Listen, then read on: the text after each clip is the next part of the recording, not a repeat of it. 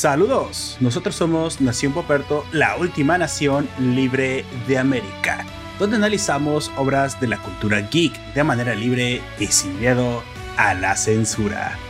En el pueblo de Ort existe un gran abismo lleno de tesoros, pero también atestado de peligros. El corazón del aventurero siempre es llamado a descender, pero la maldición al subir cobra con sangre la osadía. Rico conoce los riesgos, pero la sangre de su madre, la legendaria excavadora Liza, corre por sus venas.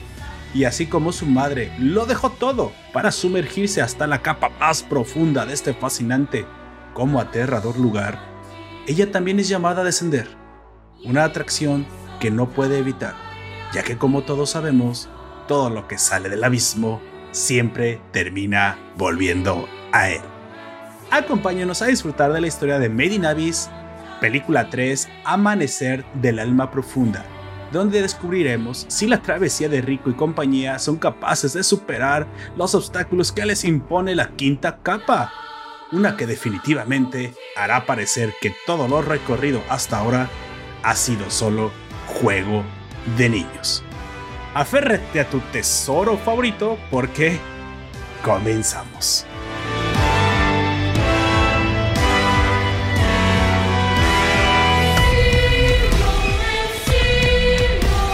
Pues bueno, yo soy Poperto y seré tu anfitrión a lo largo de este podcast. Te recuerdo que estamos transmitiendo en directo por YouTube Live 5 pm, hora del centro de México. Si nos escuchas en el formato podcast, si te quieres suscribir a este directo en YouTube, pues te dejaré el vínculo en la descripción de este audio. Si no, puedes ir a YouTube fácilmente, buscar Nación Poperto y te suscribes, ya sabes. Creo que no creo que haya una persona en este mundo que ya no se puso como YouTube, pero supongo que si, si no lo sabías, bueno, nos puedes encontrar ahí como Nación Poperto. Bueno, el día de hoy hablaremos precisamente de Made in Abyss, la película número 3 o la tercera película, una obra de anime que se emitió ya en Japón y que se ha trasladado a la plataforma, si no me equivoco, de Crunchyroll para su estreno aquí. La primera y la segunda película existen como compilados de la primera temporada del anime. Yo lo que iba a decir yo, yo esta de Made in Abyss, ahorita, sí. digo la película porque las otras no, no las cuento como películas. Eh, exactamente, si quieres, ahorita vamos a entrar precisamente en detalles para que la gente no se asuste y diga, ay güey, tercera película, ¿qué pasó? ¿Me perdí dos? No, no, no, espera, aguántame, aguántame, no, no, no te has perdido nada. Ahora te explico por qué esta se llama película número 3. Bueno, para los nuevos escuchas, los nuevos ciudadanos que nos están acompañando por primera vez o que tienen poco de habernos encontrado, en, supongo, en las plataformas de podcast o en YouTube, les recuerdo que en esta primera parte daremos algunas notas importantes y algunas recomendaciones. Y pasada esta, esta primera sección, ahondaremos ahora sí en la segunda sección en el análisis de la obra, en la que primero hablaremos sin spoilers y luego con spoilers. Así que tú no te preocupes, eh, nosotros te avisaremos cuando lleguemos ahí. Así que no te vamos a spoiler absolutamente nada si tú no lo deseas. Me, acompaña como siempre, ya lo escuchaste, el fabuloso miembro de la nación. Por favor, preséntate. Yo soy Aoya. Buenas tardes, noches, días. Depende de qué nos hayan, nos estén escuchando. Este, yo soy Aoya y vamos a estar aquí hablando de la deformidad de subir cabo. La deformidad. bueno, aquí tenemos precisamente la obra de Made in Abyss, una obra bastante pues bastante icónica. Para mí, yo le tengo mucho cariño. Es un anime que desde. de hecho, ya hay, ya hay un podcast sobre la serie. Ah, exactamente. Nosotros hicimos ya un podcast sobre la primera temporada, donde incluso comparábamos un poco con el manga y el anime, porque, pues, bueno, estos de los pocos mangas que sí me he leído, casi casi desde el estreno, porque me atrapó la, la historia. Sin embargo, Made in Abyss ha tenido, pues, su, su aceptación en un nicho bastante amplio de otakus o de, si quieres, de fans de anime light, porque tiene una, un arte bastante bonito, bastante único, pero que da la impresión de parecer una, una obra un poco más infantil. Sin embargo, cuando llega a manejar la crueldad que de repente vemos que plasma en las, en las viñetas y también en los capítulos, uno dice, wow, wow, wow, ¿qué, qué estoy viendo? ¿no? Es una historia bastante adulta, de repente oculta por protagonistas infantes, por lo cual también da como el morbo de híjole, ¿qué le va a pasar a estos morros, no? O sea, sí los va a cargar. Sí. Y bueno, esa, es precisamente la razón por la cual ahora con el estreno de la película, pues quisimos eh, pues, continuar ahora con esta otra parte de la historia. Como ya hablé antes, la quinta capa, Y, y, pues bueno, si tú no has visto la, el anime anterior o, o de hecho te lo tenías por ahí programado y lo quieres ver, eh, te recordamos que si no quieres verlo en formato anime, lo puedes ver un poquito más corrido y comprimido en formato películas. Recordemos que los japoneses le sacan dinero a todo, al merchandising, al, a los pósters. Ellos te reestrenan si quieres dos o tres veces la, el anime. Entonces lo que, hicieron, ah, lo que hicieron ahora es que para poder estrenar esta, supongo, segunda temporada, que no es oficialmente la segunda temporada, sino que esta película, supongo que ellos pensaron en estrenar mejor una, una, una, película acompañada de las compiladas. Esto, los hemos, esto lo hemos visto antes, los recopilatorios. Y la mera verdad, no sé si. Con Tengen Topa. Exactamente, pasó con Tengen Topa. No sé si aquí en, en México o en nuestros países hispanoamericanos esto podría ser una, un, un éxito. No, no, lo sé, no lo sé. A, a, mí no me parece que tanto podría ser aquí. Creo que esto pega más en Japón. Sin embargo, la película 3, que realmente es el material inédito que tú querías ver, que hablaba de la quinta capa, pues bueno, ese que tú debes de ver si es que ya viste el anime. O sea, si ya viste el anime, no vayas a ver las películas, porque básicamente son, son lo mismo, ¿no? Si quieres, incluso va a estar un poquito algunas escenas recortadas para que cuadren el, el tiempo. Incluso tenemos exactamente una medición exacta de que el, del capítulo 1 al capítulo 8 es la primera película, del capítulo 9 al capítulo 13 es la segunda capítulo, la segunda. la segunda película, así que cuadra perfectamente con la serie, así que no te, no te pierdas nada. Yo te recomendaría que si quieres material extra, vayas al manga, ya que para bien o para mal, el manga te explica unas cosas mm, un poquito más detalladas como siempre, ¿no? Tiene algunos glosarios, tiene un arte muy bonito, habla de las reliquias, habla de los monstruos. En, en el manga te explican todo y aquí en el anime y las películas te explican lo necesario, digámoslo así.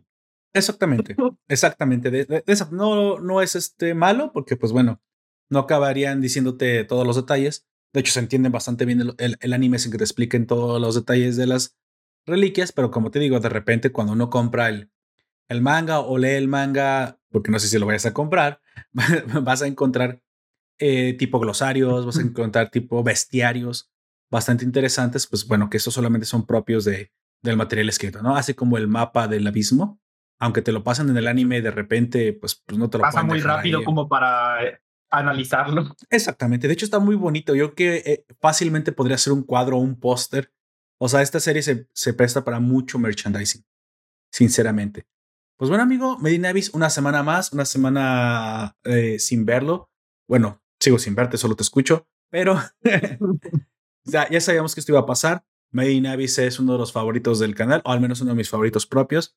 Como ya conté la historia, cuando yo descubrí este anime fue porque lo vi por ahí en un top de estrenos que iban apenas a venir. Sin embargo, como vemos, pues no se había estrenado en Crunchyroll, no se estrenó en Netflix, no se estrenó en Prime Video, no se estrenó en Funimation. Entonces era como un desconocido, pero yo por el, digamos, como el tic que me dejó, como este gancho que me dejó, que dije, híjole, no, no me quiero perder ese anime. Incluso yo no recordaba cómo se llamaba. Tuve que buscar otra vez ese video de YouTube en el más o menos en el tiempo que ya sabía que se iba a estrenar para buscar el nombre. Y al encontrarlo, lo tuve que buscar por medios un poco alternativos, comillas, comillas. Guiño, guiño. Y tampoco fue fácil encontrarlo, güey. O sea, de hecho, sí tuve que batallarle un poquito. En aquel entonces no era tan famoso y pocas, pocas eh, páginas me lo mostraban. Incluso creo que la primera vez lo vi en inglés. O sea, los subtítulos en inglés. Yo solamente lo quería encontrar subtitulado, güey. No importa que estuviera el español o el inglés. Porque no, no lo encontré. Que le entendiera. Que le entendiera. Pero bueno, eh, no me arrepiento en aquel entonces haber optado por dedicarle el, el, tiempo a descubrir esta hermosa joya del anime. Hoy, obviamente, ya un, un común, digamos, una súper famosa. De hecho, ya no, por eso digo, ya no es de nicho. Esto ya todo el mundo lo conoce, se volvió en un hito. Qué bueno, güey, porque creo que Medi Navis lo merece. Medi, Navis tiene, tiene todo el, el potencial. El potencial para volverse una favorita de la gente. Entonces, vamos, vamos avanzando. Hoy tenemos mucho material que, que cubrir, así que, pues bueno, yo esta, en, esta ocasión uh, también traigo una, como digamos, una, una, nota que al mismo tiempo va a ser, pues, recomendación, porque, pues, bueno, este, la nota habla de uno de los animes que más me han gustado, que también al mismo tiempo que, o digo de la misma forma que descubrí Medinavis, de forma fortuita, casi por un top, también me pasó con, con esta que, que vamos a mencionar a continuación. ¿Te parece que pasemos directamente a las notas y recomendaciones? Yo digo la primera y tú dices la segunda y ahorita hablamos de ella. ¿Qué te parece? Ok.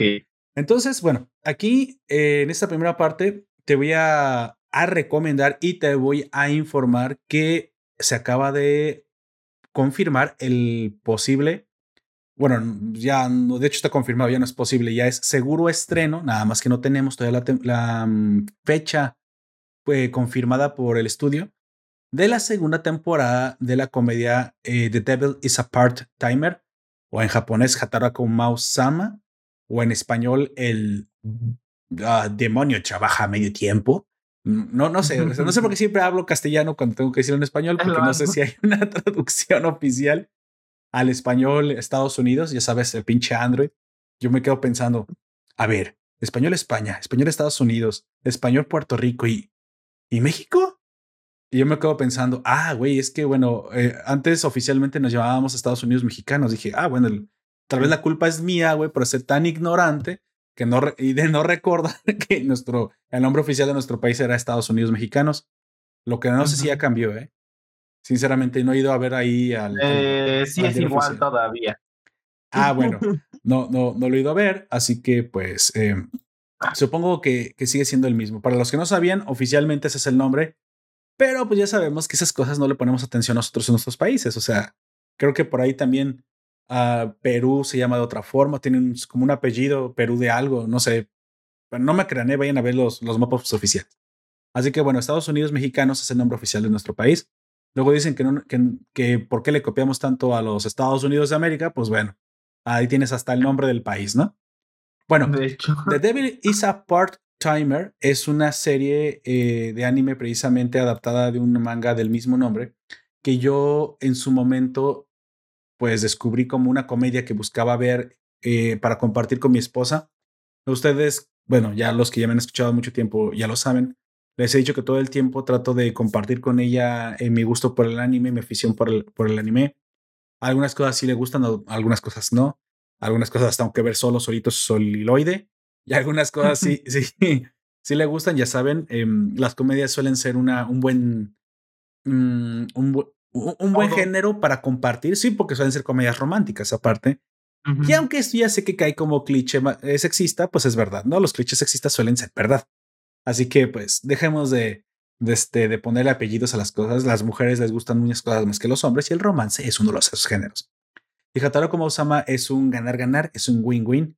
E incluso si lo quieres compartir con la chica esa especial que estás tratando de que te guste y que le gusta el anime y que tal vez es de las pocas seres humanos. Para que no se bañen juntos. Para que no se bañen, exactamente que no ha visto Hatarako Mausama, pues ahí tienes un ganar-ganar, ¿no? Te va a amar por haberle, por haberle recomendado este anime.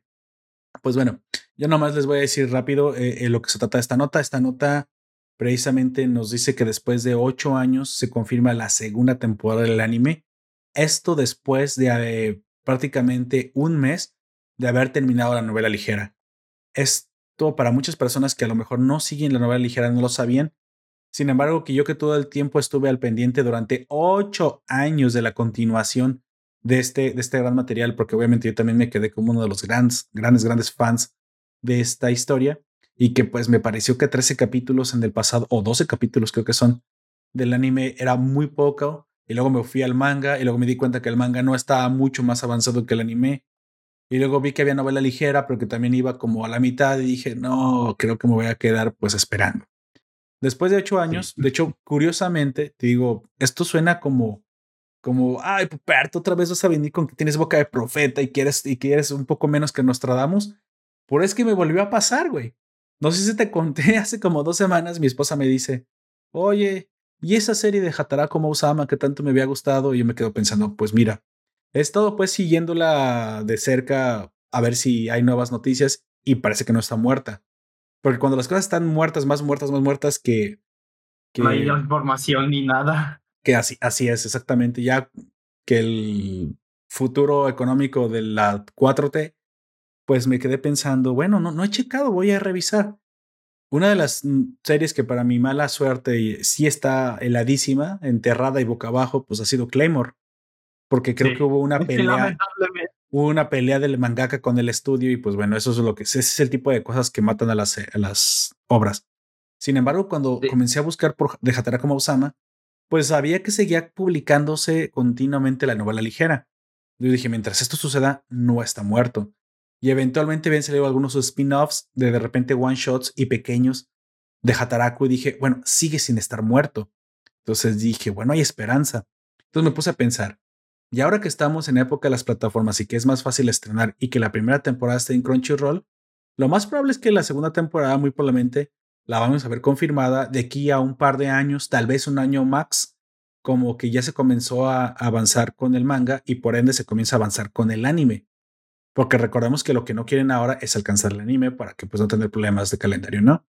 Y yo dije, pero yo le dije esto a mi esposa hace un par de semanas, que, que a lo mejor en 2022 veíamos ahora sí la confirmación de la, de la fabricación del dibujo. Iba a decir de la grabación, pero dije, bueno, de modo que manden a traer a los, a los actores, ¿ah? ¿Verdad? Eh, de la... Técnicamente también es una grabación porque grabas la voz. Sí, exactamente. Está bien y al mismo tiempo no está bien, pero bueno.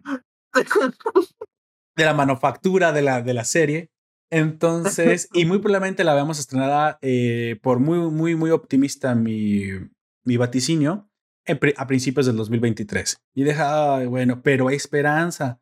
Bueno, he esperado tanto tiempo que no espere dos años más. Pues bueno, pasan dos semanas y se ve esta noticia. Dije, no, hombre, mi, mi esposa cuando diga eso se le, va a se le va a salir el corazón. Déjale, le voy a decir, siéntate, tenemos que hablar, mi amor. Esto es importante. Pues bueno, cuando yo la, cuando yo la vi, no me lo vas a creer. Casi nunca me envía cosas por, por, por nuestras redes sociales. Casi siempre nos hablamos directamente por mensajería y son como, hola, ¿cómo te ha ido? ¿Cómo vas al trabajo? Pues ahora me envió un vínculo y dije, mi esposa enviándome spam pues era precisamente que por tal vez porque nos, nos rastrea Google, ya sabes que te escucha tu, gente, su teléfono, su teléfono las escucha. Que cada que dicen algo, Google dice, ah, publicidad. Güey, y, yo tengo un pinche micrófono instalado en mi sala de Google, así con el Google Home, así que pues bueno, ya para qué me voy a quejar, obviamente me escucha y sé que me escucha y a veces hasta, hasta, hasta digamos, hasta útil que me escuche. Así que me dijo, ¿sabes qué? Me, eh, me llegó una noticia, vela, vela pronto y dime si, confírmame si esto sí es así. Y sí, era precisamente la, la noticia de que Crunchyroll había emitido un comunicado de que Hatar como Somos iba a publicar, que pues ya ves, no caía en gusto. Así que muy probablemente para cuando se estrene esta segunda temporada, esperen muy pronto, aquí si Aoyak también está de acuerdo, la reseña de ambas temporadas, Hatara como Usama 1. Sí, porque está cortita también. es, es, cortita, pero bueno, combinado van a ser 24 capítulos, pero es que ese tipo de series en que comienza a ver una y quieres otra, quieres otra, porque así es Hatara como Osama. O sea, es una joya de la comedia y para mí es de las mejores series que he visto, sin exagerar. Y eso que ya no te puedo contabilizar cuánto, cuánto he visto. Ahí lo tengo en My Anime List, tengo mi perfil, lo voy a poner público para que me busquen y vean todo lo que he visto por perto, para que digan, ah, mira, es un poser de 400 series. Sí, un poser de 400 series. Sin embargo, Hatara como Osama es de esas joyas que se han quedado en el corazón Tal vez porque también fue con, con esta serie con la que primera vez compartí una comedia con mi esposa, las risas. Las cosas se disfrutan mucho más a veces en compañía. Pero bueno, para quien lo, quien lo ha estado esperando y sobre todo para las chicas que parece ser que son el grueso del fandom de esta serie, pues bueno, son muy buenas, muy buenas noticias. Hataraku Mausama, para quien no saben qué es, les resumo rápido la sinopsis, es un, em, es un demonio ese, de hecho, no es cualquier demonio, es el rey demonio, de, de, otro mundo que por accidente termina entrando por un portal que crea, termina entrando a nuestro mundo. Sin embargo, como en nuestro mundo no hay magia, está prohibida la magia, él termina quedándose atrapado en nuestro mundo, ya que al llegar aquí ya no puede generar portales de regreso. Lamentablemente, él se viene con un general de él, un, si quieres, un subordinado. E incluso cuando llega a nuestro mundo, él tiene cuernos y tiene garras y tiene pues cosas de demonio, ¿no? O sea, no brilla en la oscuridad, gracias a Dios, no brilla en la oscuridad, pero bueno, es que ya se hubiera sido ridículo, pero llegando a nuestro, el, el odio, güey, a los vampiros putos, pero bueno, llegando a nuestro mundo, ahora tiene el problema de que no puede volver y él conjunto con su general, que ahora tiene forma humana, tendrán que buscar cómo regresar a su mundo, ¿no? Y obviamente como era el rey demonio y está acostumbrado, no sé, a las masacres, pues ahora no puede ser ni violento porque en su forma humana tiene la, tiene la forma de un chico de 16 años y su general de 18 o 20 años Y pues bueno, de hecho los atrapa la policía, te me generas. Y pues bueno, afortunadamente el rey demonio le queda como una pequeña batería de magia y con esta batería de magia obtiene toda la información que necesita hipnotizando al policía para que le diga qué es este mundo y cómo funciona.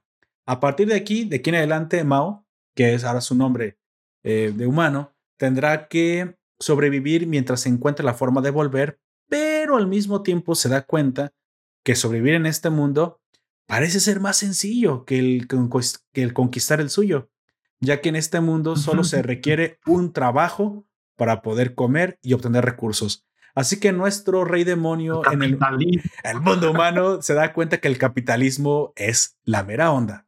Y, el rey demonio, capitalismo es el rey de, es el rey capitalista demonio en nuestro mundo y entonces pasará un montón de peripecias mientras consigue un trabajo y sobrevive en este lado de la dimensión. Así que yo se los recomiendo, eh, Hataro Kuma Usama. Nota y recomendación para esta ocasión. Si ustedes son mucho más hardcore de la lectura, hay una novela ligera que ya terminó. Les digo, el último, el último volumen, volumen 21, fue publicado en febrero de este año, 2021, así que afortunadamente fue de esas que no se detuvo durante 2020. Esta, esta novela es escrita por Satoshi Wahagara, Wahagara, y ilustrada también por él. Y pues bueno, es emitida por el, el sello de la editorial de Engeki Bunko. Si eso les da absolutamente alguna información extra, pues ahí lo tienen. También tiene la adaptación del manga. Esta no ha terminado, pero ya estaba bastante avanzadita, que tal vez comenzó casi al mismo tiempo que la, que la novela. La novela comenzó en el 2011 y el manga en el 2012. Entonces, si se aventó hasta ahorita para terminar, el manga muy probablemente ya le pise los, los talones, ¿no? Así que, pues bueno, ahí lo tienen. Hatarako Mao-sama, si no lo han visto, una joya de la comedia romántica nipona. Pues bueno, amigo, está, ¿usted va a ver? ¿Usted la va a ver la segunda temporada? ¿Realmente le trae ganas? Primero ocupo ver la primera. Ah, bueno, entonces tú. No he visto la primera.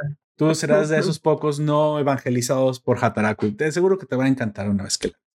Bueno, hablemos de la segunda nota que nos atañe. Y mira, no iba, no iba a incluir una segunda nota porque yo sé que es mucho contenido que tenemos que cubrir. Pero esto me dio tanto como, como risa, como gusto, como curiosidad, como asco, como condescendencia, como, ay, pobres pendejos. Pero por favor, no sigo creando más expectativa ni hype. Háblame de la segunda nota que acabo de incluir en este podcast y pues, por favor, dime, dime qué dice esta nota. Eh, hace unos días en Super Smash Bros. Ultimate o el Mario Peleas, como quien dice, se, agregaron el personaje, eh, bueno, dos personajes del juego de Xenoblade Chronicles eh, que se llaman Mitra y Pira. Y en el juego, obviamente, estas muchachas están bien acuerpadas y y, están bien donde todo tiene que estar, dejémoslo así. Yo, yo, quiero hacerte una pregunta eh, más o menos, porque yo sé que te gustan los videojuegos, pero no sé qué tan viejos. ¿Qué tan, qué tan mejor? No, no sé qué tan viejo eres. No sé qué tanto sobrevivió esta aplicación porque yo la dejé jugar hace mucho tiempo, pero cuando yo estaba en la preparatoria, cuando estaba en, el, en la escuela, antes de la universidad, e incluso en, en la universidad, yo jugaba mucho un videojuego que se llamaba Mugen. Y Mugen era un juego de peleas indie un hack, si lo quieres pensar, donde muchas personas que se dedicaban al diseño y que podían aportar personajes, podían programar personajes para el juego. Obviamente, el balance era un pinche infierno porque ningún personaje estaba balanceado. podías encontrar a, Freezer y también podías encontrar a, a, un, este Yu Hakusho. Pero este, curiosamente. Ahí lleva un dato bien extraño sobre Mugen. Ahora Super Smash. Sí, dime. Sí. El personaje más poderoso de todo Mugen es una versión de Ronald McDonald. ¿Qué onda? ¿Por qué? Por el mame, supongo. Por el mame. Y aparte, eh, hay torneos de Mugen, pero no para pelear, sino para eh, en el que están programados virus en el personaje para que le jodas la computadora a la otra, al otro, al otro jugador. ¿Qué onda? No sé si me entiendas. Sí, sí, sí, sí. Así son los torneos de Mugen, güey. Así son los torneos de Mugen. Porque muy hacks. De, otra manera sería demasiado extraño. Eh, porque, eh, como tú dices, están súper desbalanceados, pero personaje que existe probablemente esté el Mugen, güey. ¿Podremos decir entonces que Super Smash Bros. viene siendo el Mugen de nuestros tiempos?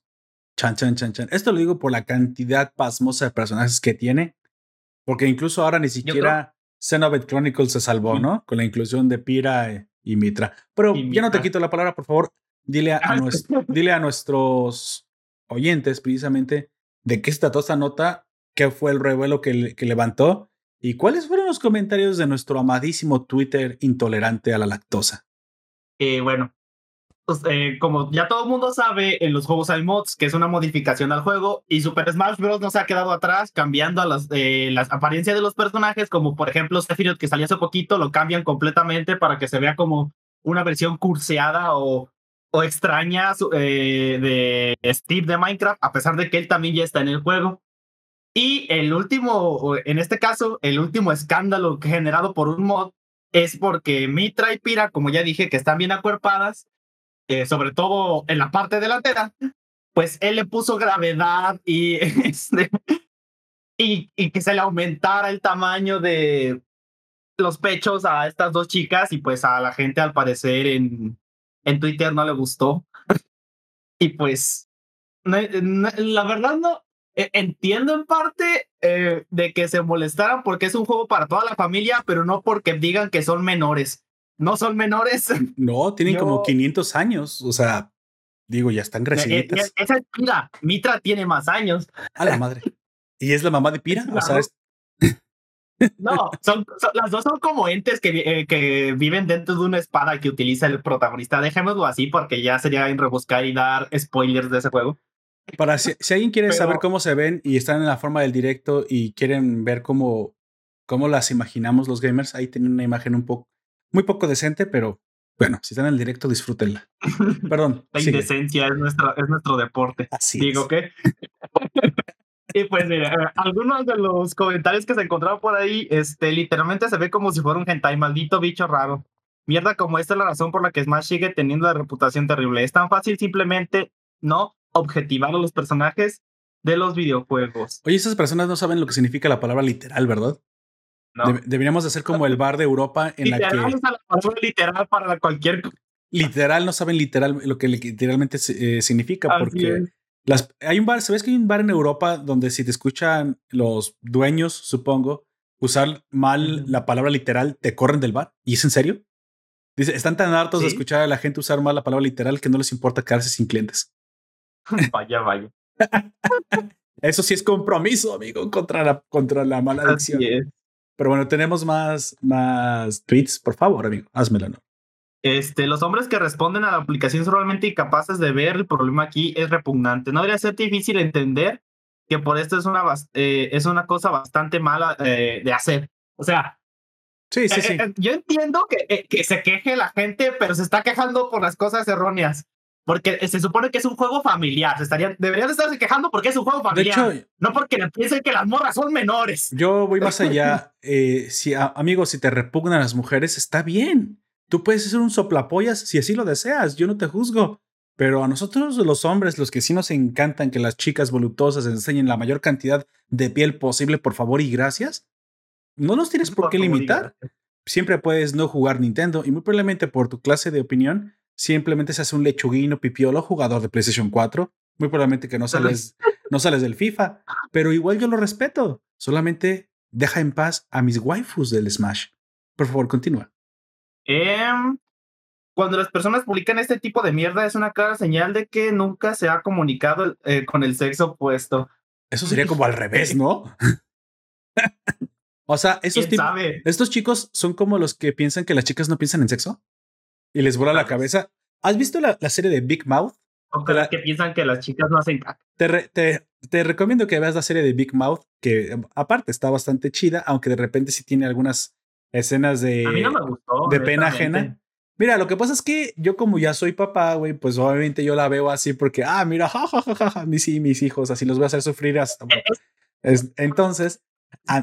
que no está enfocado en, tanto a los padres, sino que es a los jóvenes que están tratando de descubrir ese tipo de cosas y a mí es como de que más que gusta, da más cringe que... Exactamente, hay, escenas que dan pena ajena. Pero lo que sí son bastante, bastante, digamos, eh, eh, es un reflector de la realidad, bastante acertados en muchas cosas de las que dicen que sí es cierto. Eso sí, no lo voy a negar. Y entonces me, me encanta un capítulo donde los chicos se enteran de que las chicas también se calientan, que también se masturban y que también les da pues como que ganas de tener eh, relaciones, pero no son tan directas como los chicos. Entonces cuando las chicas, los chicos se enteran de eso, hace la animación de como que literalmente les explota la cabeza porque no sabían que esto sucedía.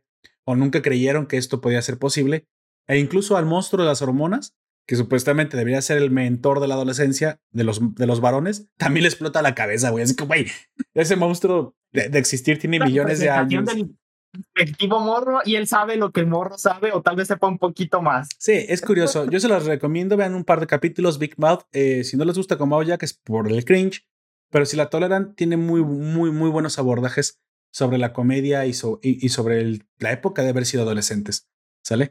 Pero bueno, por favor, continúa que estos chicos que no se comunican con el sexo opuesto se proyectan en uno. Eh, ¿Has visto mods en otros juegos, especialmente juegos de PC? Hay mods de desnudos literales para muchos juegos diferentes. Acudir las tetas un poco más que antes no es nada. Y eso estamos muy seguros. Estoy de acuerdo, sí, sí, sí, sí. O sea, hay mods en el que aunque la morra sea una chica tetona, la van a reemplazar por tema, por Tomas la locomotora.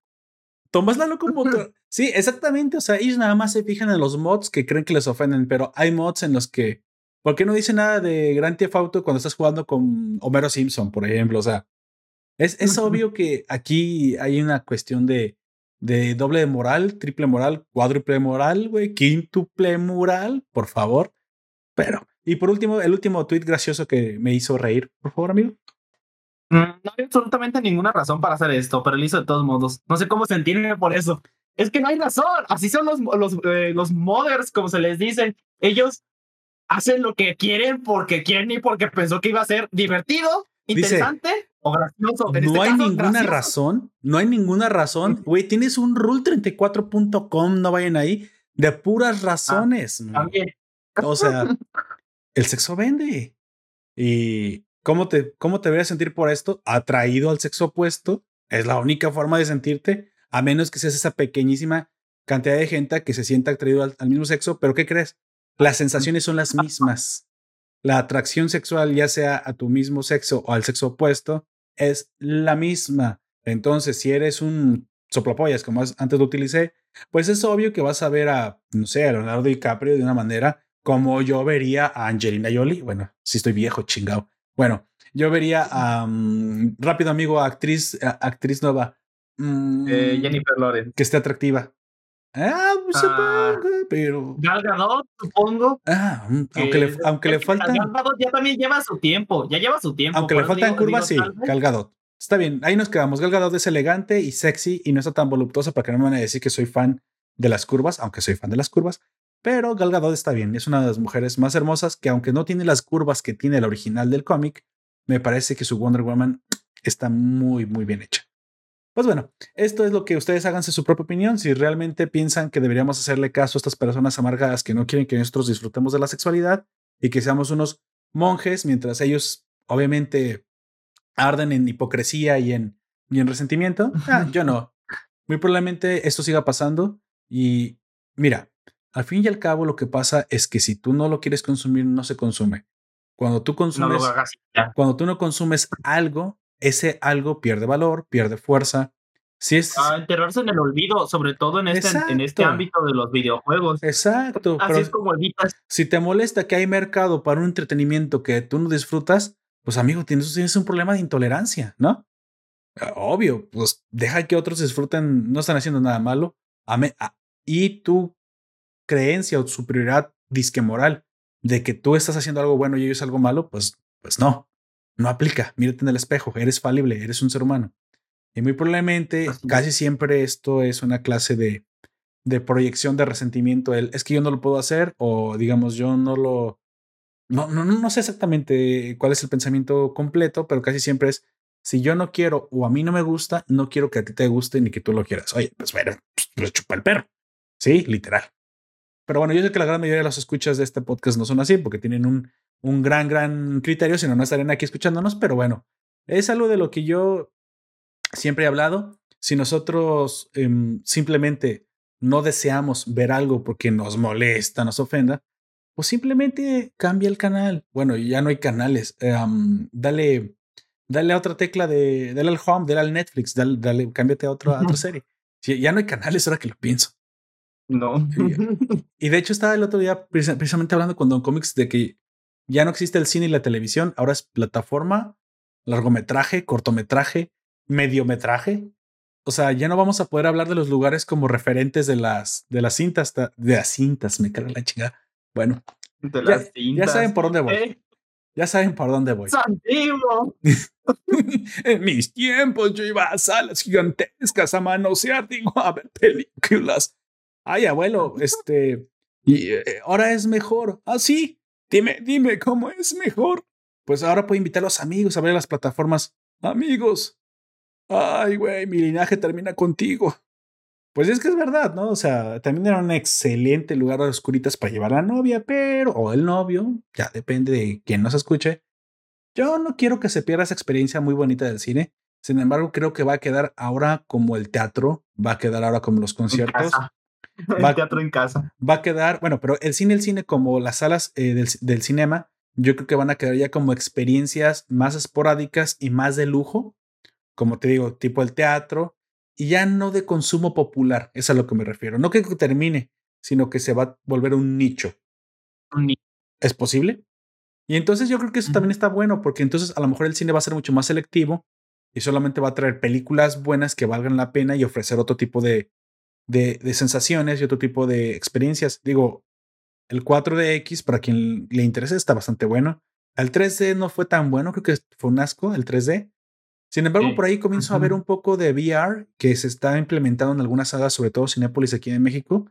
Mira, esa sí podría ser una, una, una oferta diferente, porque cada vez más el cine está compitiendo contra tu televisión en casa, que cada vez más tienes pantallas más grandes de mejor definición, que realmente, pues por el costo tú consideras que lo sustituye, pero entonces el cine podría, ahora sí, ofertar algo único algo diferente, evolucionar. Recordemos que si el mercado otra vez elige quedarse en casa y ver una película y le gusta la... Yo, yo me apunto en este caso. Yo tengo una pantalla de 65 pulgadas ya recientemente adquirida y tengo un muy buen sonido por una barra de sonido. Y la mera verdad, el costo al cual adquirí esto hace tiempo hubiera sido pues, pues eh, casi prohibitivo. Pero a estas alturas ya son bastante baratas. Si quieres, vas al Black Friday y lo sacas a 18 meses sin intereses con tu tarjeta de crédito. Y, y bueno, y no te pases, págalo por favor, paga la tarjeta de crédito si no te matan los intereses.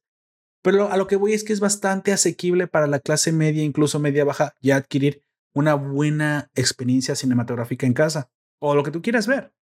Y entonces el cine comienza a competir contra eso. chinas en HD. Y luego te pones a pensar, bueno, es que cada día el cine son 300, 400. Y no es porque no te quieras divertir, pero a lo mejor eliges ese, dinero para una cena, para una salida con la familia.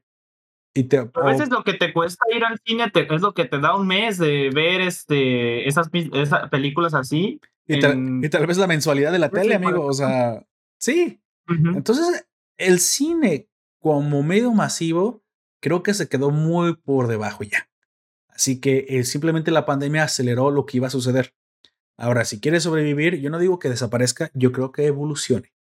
Y es posible que lo veamos ya quedarse como un medio de consumo más selectivo, más de nicho, en lugar del medio masivo que antes era.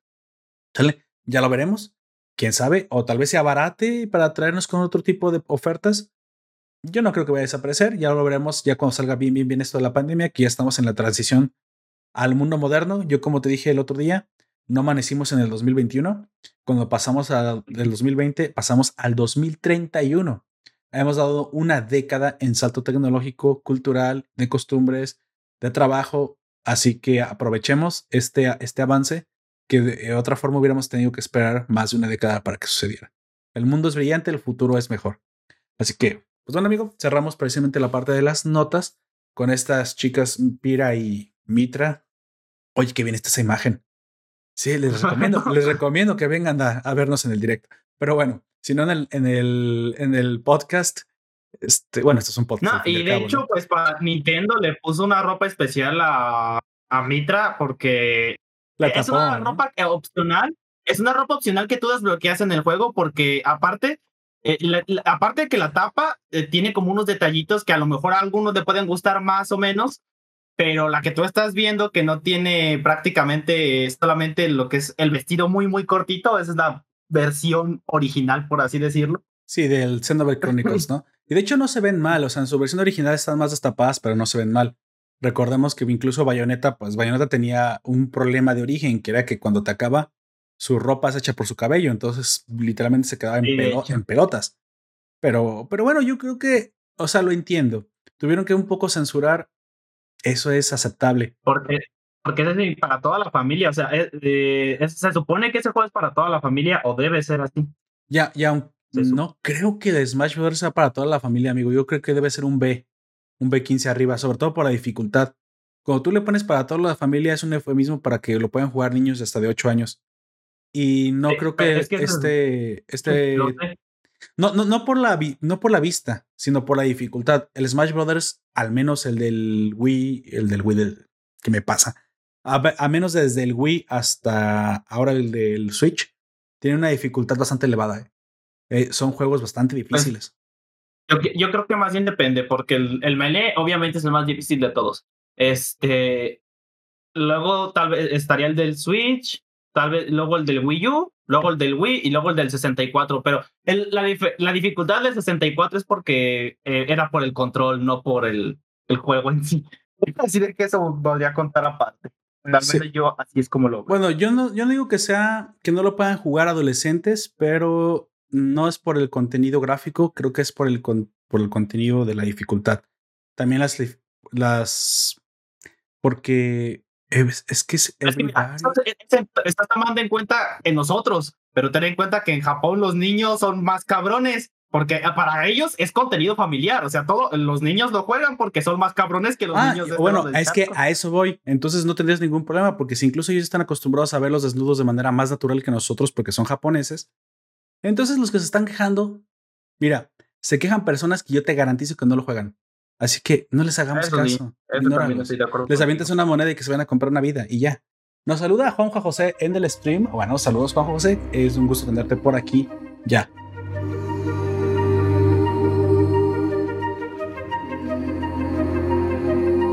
Pues bueno, amigos, sin, sin más dilación, pasemos a la obra principal. Te recuerdo que en esta primera etapa no habrá spoilers, así como que vamos a dar eh, algunos antecedentes, hablar un poquito de en, en, dónde se sitúa en la historia este, este, este anime, de lo que pasó antes, hablaremos un poquito del autor y cuando lleguemos a analizar los eventos spoileativos de lo que sucedió, ahí yo te avisaré para que tengas y vayas a ver el, anime o, o te puedas quedar y disfrutarás del análisis sobre la historia que vamos a hacer.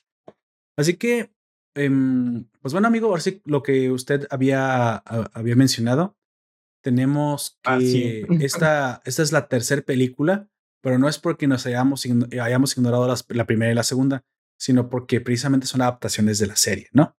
Eh, recordemos un poquito resúmenes.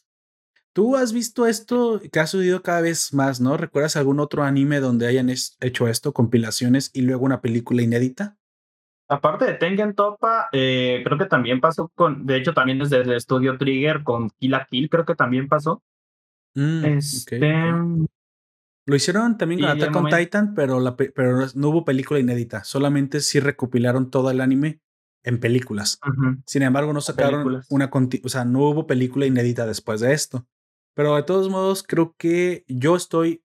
Yo estoy de acuerdo con este tipo de, de acciones porque. Este tipo de prácticas, porque de una u otra forma hace que sea más accesible a las personas que a lo mejor ven el anime ven los capítulos y se ven un poquito como desincentivados a verlo.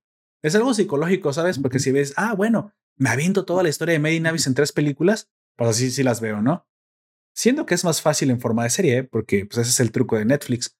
Recordemos que esto le pasó a la plataforma cuando publicó la película esta con Robert De Niro, la de The Irishman. Recordemos que la película es, bastante larga y Creo que hubiera ido mejor en las críticas porque trató de competir como película, pero no, no, no ganó realmente el Oscar. Y muchos dicen que le hubiera ido mucho mejor compitiendo como serie si hubiera partido la película. Eh, como miniserie, al estilo de. Como ¿Cómo se llama? Over the Garden One. Porque es una miniserie de Cartoon Network, esa que yo también la recomiendo mucho, está muy buena.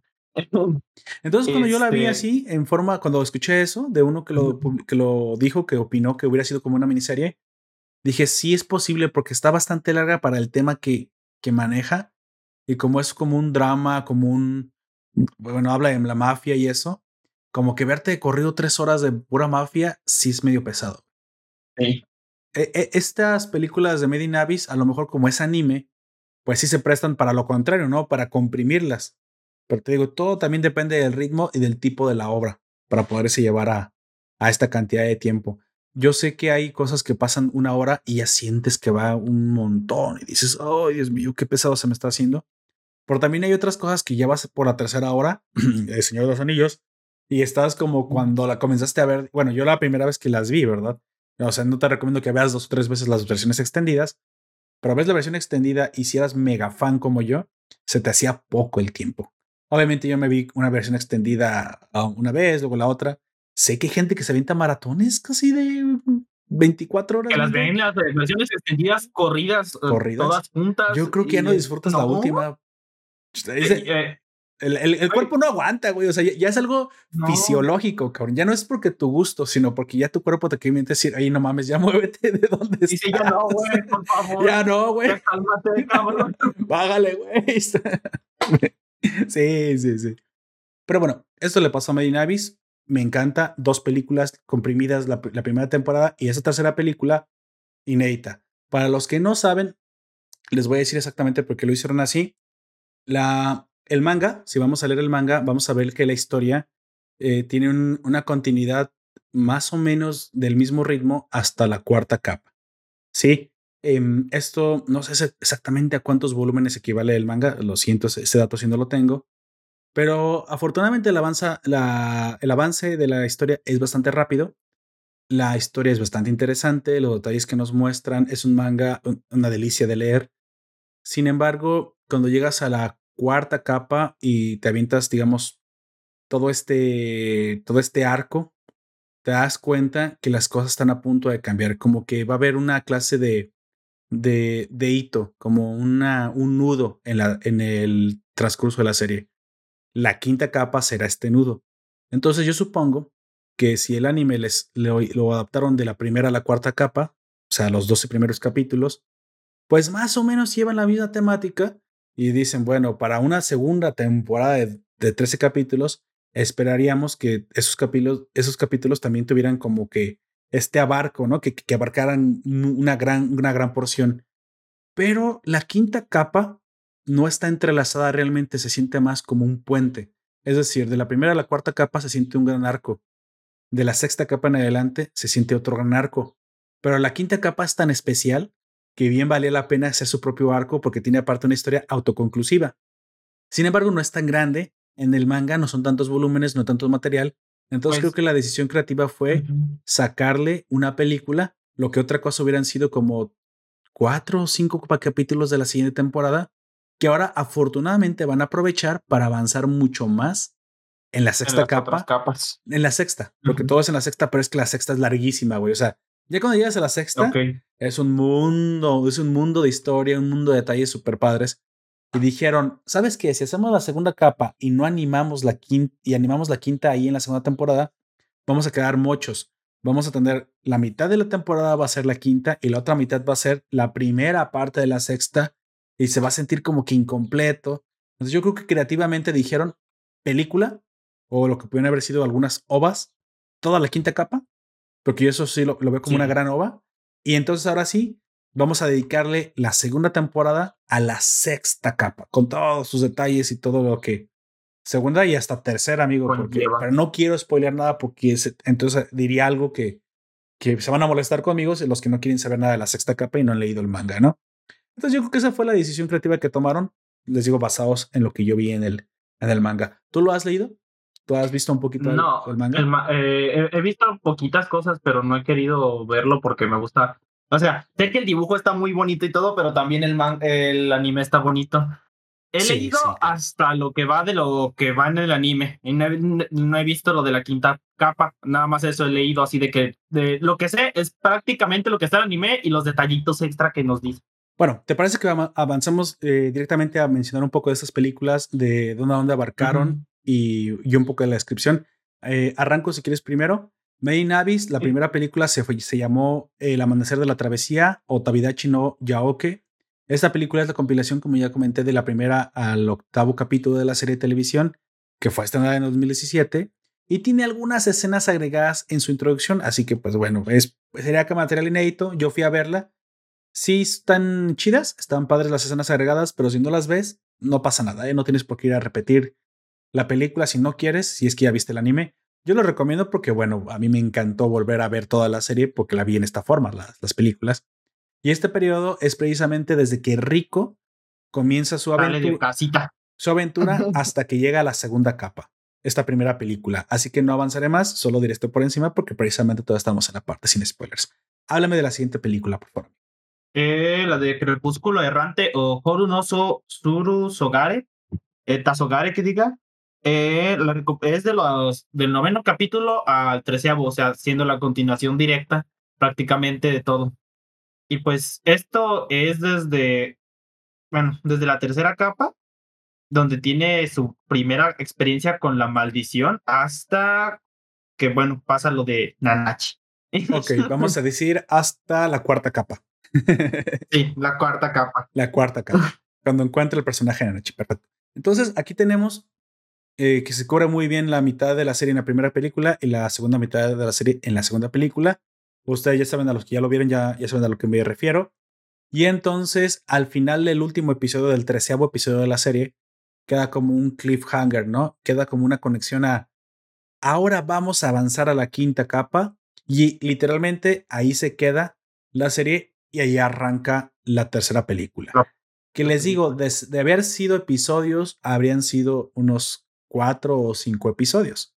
Así que yo agradezco que lo hayan hecho así porque toda la película comprime el evento de la quinta capa, que como se hace imaginarán, pues es el más, es el más importante hasta ahora, ¿no? Si es cierto que la de la primera y la cuarta son sumamente interesantes, pues es el avance de la serie, ahí conoces a todo mundo. Uf, uf, uf, pero es como que la quinta capa es como, es como el apocalipsis de la Biblia, güey, ¿sabes? O sea, sabes que ya te chingaste de Deuteronomio, el Antiguo Testamento, la crucificación de Cristo, pero sabes que en la Biblia acaba con un, con un cataclismo que arrasa, o sea, dices, ya, ya, güey, ya, ya, es el Tenkai Gen, güey, es la abertura del cielo esencia ya es como que la conclusión de todo lo que te han como planteado a través de las capas, porque dices, ay, ay, nenita, que hay una quinta capa, güey. Me están diciendo que aquí, ahí vive el coco, güey. Ya van para allá. Entonces, yo la esperaba, pero con ansias, güey. Es que esta película la estrenaran de este lado. Nos comenta Juanjo José, me dice que él ya, él ya leyó el manga y le parece que va lento. Em, lento a partir de la sexta capa, de la 1 a la 5 va muy rápido, pero sí, sí, eh, concuerdo con él, a partir de la sexta, lo que pasa es que comienza a explicar muchos detalles y toma muchas, mmm, muchas vueltas la, la, trama. Sin embargo, pues eh, no le diría nada al autor porque parece que lo, que lo que está construyendo es bastante interesante. Dice que le entendió más al leer el manga. Sí, sí tiene mucho más desarrollo de los detalles. Esto es algo que, que, pasa en este tipo de shonens. Y al, o seinens, de hecho, no son shonen, este es un seinen. Exactamente. No nomás por la sangre, sino que también creo que por la profundidad de sus personajes. Y, y la complejidad de por cómo está a veces. Y, habla, y hay mucha trans. Oh, espera, eso es spoiler, eso no lo diré, todavía no. Aguanta. Aguanta, aguanta, aguanta, eso todavía no lo leeré. Entonces, bueno, la tercera película, eh, como ya, ya mencionamos, eh, recopila los eventos de toda la quinta capa y precisamente como lo vemos en la portada, el enemigo principal se hace presente aquí. Aquí tenemos uno de los antagonistas más esperados por toda la serie.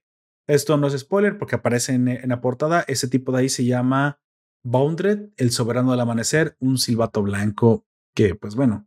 Como recordarán, es como los máximos de todos los exploradores o... Le falla la moral. La ética, digamos. le falla la ética a nuestro amigo Boundred. Así que bueno, ya ahí lo encontraremos. Háblame un poquito de los datos técnicos, amigo, de, de Menin Abyss. Sí es. Espérame que me perdí en el que no, no existe, esto no existe. Como dije, es un manga eh, que está serializado precisamente ilustrado por Akihito Tsukishi. Sí es. Eh, caray, ya me perdí. Yo, que yo le digo lo que lo encuentras. Eh, está, ¿Sí? ¿Sí? está después de, de, lo que hablamos de las películas. Este, este manga fue serializado precisamente desde octubre del 2012, ya tiene un buen tiempo. Que lo que pasó es que al principio Akihito lo emitía muy lento. Esto fue lo que sucedió. Pero conforme fue avanzando y más gente se hizo eco de la obra, le comenzaron a exigir más y más y más rápido. Él tenía otro trabajo, no se dedicaba al, manga realmente. Pero en algún momento vieron que su trabajo tenía tanto talento que dejaron, que él dejó de ser aficionado para dedicarse de lleno. Y no solamente eso, lo comenzaron a publicar más seriamente porque él se estaba publicando en línea. De hecho, curiosamente es de los pocos mangas y es el único manga que yo conozco personalmente que se ha, que, ha emitido primero como webtoon, o sea, por un sitio web, y ya después lo tomó una editorial y ya lo comenzó a publicar. Porque ni siquiera tenía el otro más famoso es One Punch Man, güey. Ah, exacto, ese es el otro. Porque no tenía ni portadas, amigo. Ni siquiera tenía portadas. Nada, más que la diferencia del de One Punch Man es que el manga de Kijito literalmente toman las hojas y las, las vuelven grapas, las vuelven revistas y ya nomás le das una, una portada. En la One Punch Man. En el caso de One Punch Man, es. Primero, eh, yo me acuerdo que decían que lo dibujaba en servilletas y lo escaneaba y así empezaba. Y luego, entonces, fue cuando llegaron las editoriales a, y contrataron a dibujantes profesionales para dibujar la historia del manga. Porque no, digamos que es nada más un escritor, es un guionista, porque el de One Punch Man no sabe. un guionista, pero lo de dibujante te lo No, no sabe dibujar. En este caso, Akihito se hizo un manga serio desde un principio, pero iba muy lento precisamente porque esto era un hobby para él. Cuando lo comienzan a editar, lo toma precisamente la editora Takeisho y recoge todo su, todo su material en nueve volúmenes tankobon. La productora Kinema Citrus lanza una adaptación de, al anime el 7 de julio del 2017, cuando, pues bueno, afortunadamente lo hemos esto llevado a, la animación y es una chulada la animación. Y después de, que acabara, pues esperan a que avance el manga, porque obviamente pues necesitaban que hubiera más historia y estaba muy cerca del anime. Y deciden sacar, precisamente como ya mencionamos, las dos películas recopilatorias y una tercera película inédita de la quinta capa, en enero del 2019. Eh, bueno, la segunda temporada ya ha sido, digamos, confirmada. O si quieres la tercera temporada, si es que la película cuenta como segunda, lo que tú decides. La tercera temporada ya está confirmada y nada más esperamos fecha precisamente de todo lo que va a suceder en la sexta capa. No sé si la vemos para, para 2021, para la segunda parte del 2021. No creo. O, primera parte. Yo creo que va a ser hasta 22. Yo también lo pienso. Pero bueno, ya con esta película me doy por bien servido puedo aguantar un año más. No pasa nada. Me, me aguanté ocho años para jatar como Osama, que no me puedo aguantar uno. Y sobre todo de una serie que sabemos que sí se está haciendo, ¿no? Háblame un poquito. Y te quedaste con la esperanza de Claymore durante tantos años. No, pero, ese, sí ya no va a volver. Esto ya, Claymore. Sí fue. Afortunadamente el manga sí está terminado de Claymore. El manga sí está eh, terminado, así que. Algo del que tampoco yo tampoco me había dado cuenta que también pasa algo parecido como con Claymore, pero Claymore fue con la editorial. En Candy Candy fue con la guionista, con la dibujante, güey. Ah, con Candy Candy, vaya. Pero Candy Candy sí, está terminada.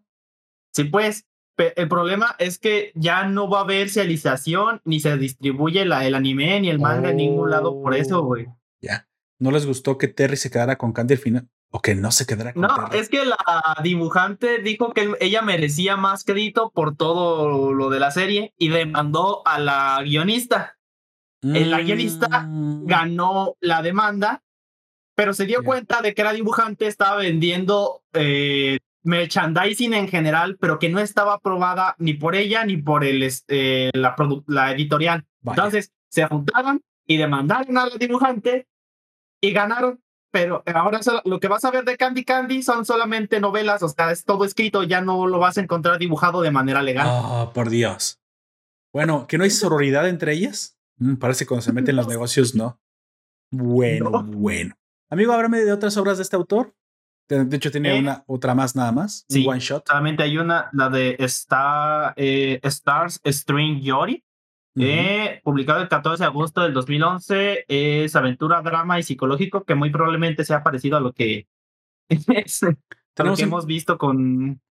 Tenemos una sinopsis bastante, bastante cortita. Se trata de un chico o chica, no supe decir desde la portada que era.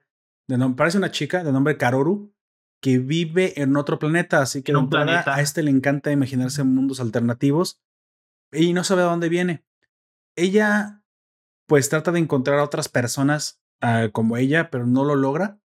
Pero, pues por azares del destino, un día, por alguna razón, encuentra un hilo, así, un, un cordón. No, no, no, me preguntes para qué sirve el cordón, porque no he visto ver el manga, pero encuentra un cordón que cuelga desde el cielo. Dices, Poperto, ahora sí, ¿qué te metes? Eh, yo, les yo les garantizo que es de la buena, no es por eso. Así está escrito. Y parece que al jalar este cordón que viene del cielo, y no, no me vayas a alburear, por favor, parece, parece que se puede escalar. Y yo sé que esto parece como la planta de frijoles que crece hasta el cielo, pero una sinopsis muy, muy críptica no nos deja ver mucho más allá de la, de la obra. Pero bueno, eh, sabemos por Mary Navis que su obra tiene mucha calidad. Y yo, aunque no tuve tiempo de leer, leerla antes de esta reseña, les recomiendo, les garantizo, le, es un compromiso que me voy a tomar yo para la siguiente semana, que antes de comenzar voy a leer esto y les voy a hablar precisamente de qué se trató con más profundidad y si se los recomiendo o no en el siguiente podcast. Star Treks Yori, el, el otro manga más desconocido del mismo autor, Akihito Tsukishi. ¿Sale? Bueno, ahora sí, vamos pasando un poco a la sinopsis en historia. Amigo, hay que recordarle a la gente de qué va la obra. Esto como trámite, precisamente para los que no la han visto, pues vamos a hablar de la película, pero, pero no está, no está de más Hay que hablar un poco del trasfondo. Habla un poquito de la sinopsis. Eh, la historia de Mei Navi se centra en Rico, que es una niña que vive en la ciudad de Ort, una niña, una ruby una rubia, una Loli rubia, como le dicen en, como los que no se saben su nombre. Loli rubia. En la isla de, en el mar de Belouska, la ciudad rodea un extraño agujero gigante cuyo fondo se dirige a las profundidades de la Tierra. Dicho agujero es conocido como el abismo, por eso se llama, es, de ahí viene en parte el nombre, pero el nombre más bien viene de otro personaje de que voy a hablar un poquito más adelante. Este, dentro de este lugar se encuentran como este, objetos, ya pueden ser mágicos o súper eh, raros de encontrar, eh, que si tienen ciertas capacidades, como vamos a ver más adelante. que, bueno, sí, y restos de una civilización que desapareció hace muchos años, probablemente milenios. y también eh, aquí hay las denominaciones de los silbatos, como ya dijimos hace un momento, están los silbatos blancos, que son como, digamos, el, alto, el más alto, luego están los silbatos negros, que serían los que están debajo de ellos, están los silbatos eh, rojos, que ese sería rico porque ella apenas está aprendiendo, y los azules creo que son los que les enseñan a los rojos. De eso ahorita ya no me acuerdo porque también tiene mucho que la vida. Hablaremos un poquito de eso, pero básicamente eh, la estratificación de los exploradores es precisamente por la peligrosidad de la profundidad, ¿no? Eh, sí. Cuando, conforme más bajas en el abismo, más peligroso es, así que es obvio que mientras más bajas, necesitas estar mejor preparado, así que por eso los silbatos o los colores simplemente sirven para identificar qué tan experimentado estás. Para pronto, o sea, así ustedes lo tienen que saber, siendo pues el menor rango un aprendiz y el mayor rango pues el máster de los masters, casi una leyenda viva, sería el silbato blanco. Pero ahorita vamos a entrar en detalles sobre los silbatos. Esto es precisamente para que entiendan de, de qué va este, este, este pozo en la tierra que pues funge como una caverna explorable, ¿no? Pues es como una mina, de hecho es literalmente una mina. Nada más que no encuentras metales preciosos. Lo que encuentras son artefactos, comillas, comillas. Los objetos que, que ya mencionamos. exactamente. ¿Tiene una maldición este abismo, amigo?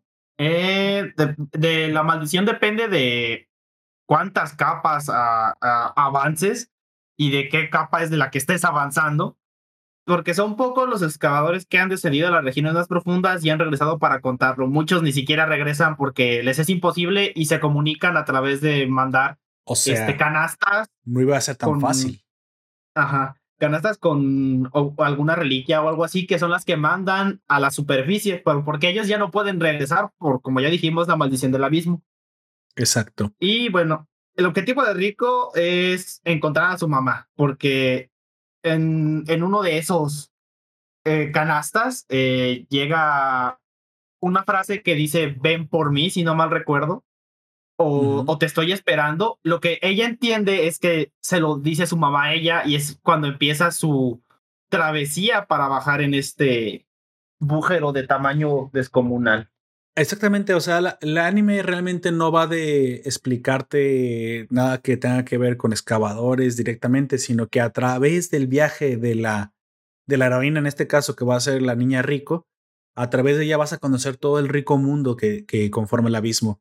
Pero el objetivo, digamos, el meollo del asunto de, la, de este anime es que hay una chica cuya madre es una gran excavadora que está perdiendo profundo y que pues curiosamente contra todo pronóstico le pide a su hija que está indefensa, que es una niña, que vaya a verla. Tú dirás, ¿what? ¿Por qué haría eso una madre irresponsable? Es lo que nadie, absolutamente nadie sabe. Nadie sabe. Pero obviamente que leen el manga. ella puede bajar, ella, ella es la única que podría bajar siendo una niña porque por ahí hay algo, hay un, un objeto útil que le ayuda a poder hacerlo aun cuando es una niña. Su travesía está llena de aventuras, está llena de peligros y eso es lo que uno espera pues en, en Main Abyss. Como ya dijimos, hasta aquí es la parte sin spoilers. Hasta aquí es, em, digamos, el preámbulo de la serie. Si no la has visto, yo te recomiendo que, que pares este podcast y vayas a verla porque realmente es un deleite, es una de las mejores series que verás. Sí, vale mucho. Yo, yo sé que a todo le digo que todo vale la pena, pero es que, en serio, pues que hay muchas cosas de las que vale la pena extraer. Nunca vas a encontrar que todo es perfecto, ¿no? Pero siempre tienes en alguna obra algo que puedes extraer. Son muy pocas las que en verdad yo te diría, ay, no te le acerques a esto ni, ni de lejos. Sabrina la bruja adolescente. Pero. pero por otras razones, ¿no? La verdad es que. Pero Made in Abyss es cuasi, cuasi perfecta en lo que te quiere contar y es una de las mejores que he visto. Como dato curioso, nos mencionaba Juanjo José que dice que una de las cosas que le encantó de este anime es que el autor no se tienta el corazón para lastimar a los personajes y menos para hacer sufrir a los infantes. Así que si tú eres un poco psicópata y te encanta sádico, ver sufrir a los niños, veces entonces a lo mejor también es el anime que te va a llenar ese, esa clase de... Este es el anime para ti. Parafilia. Así es.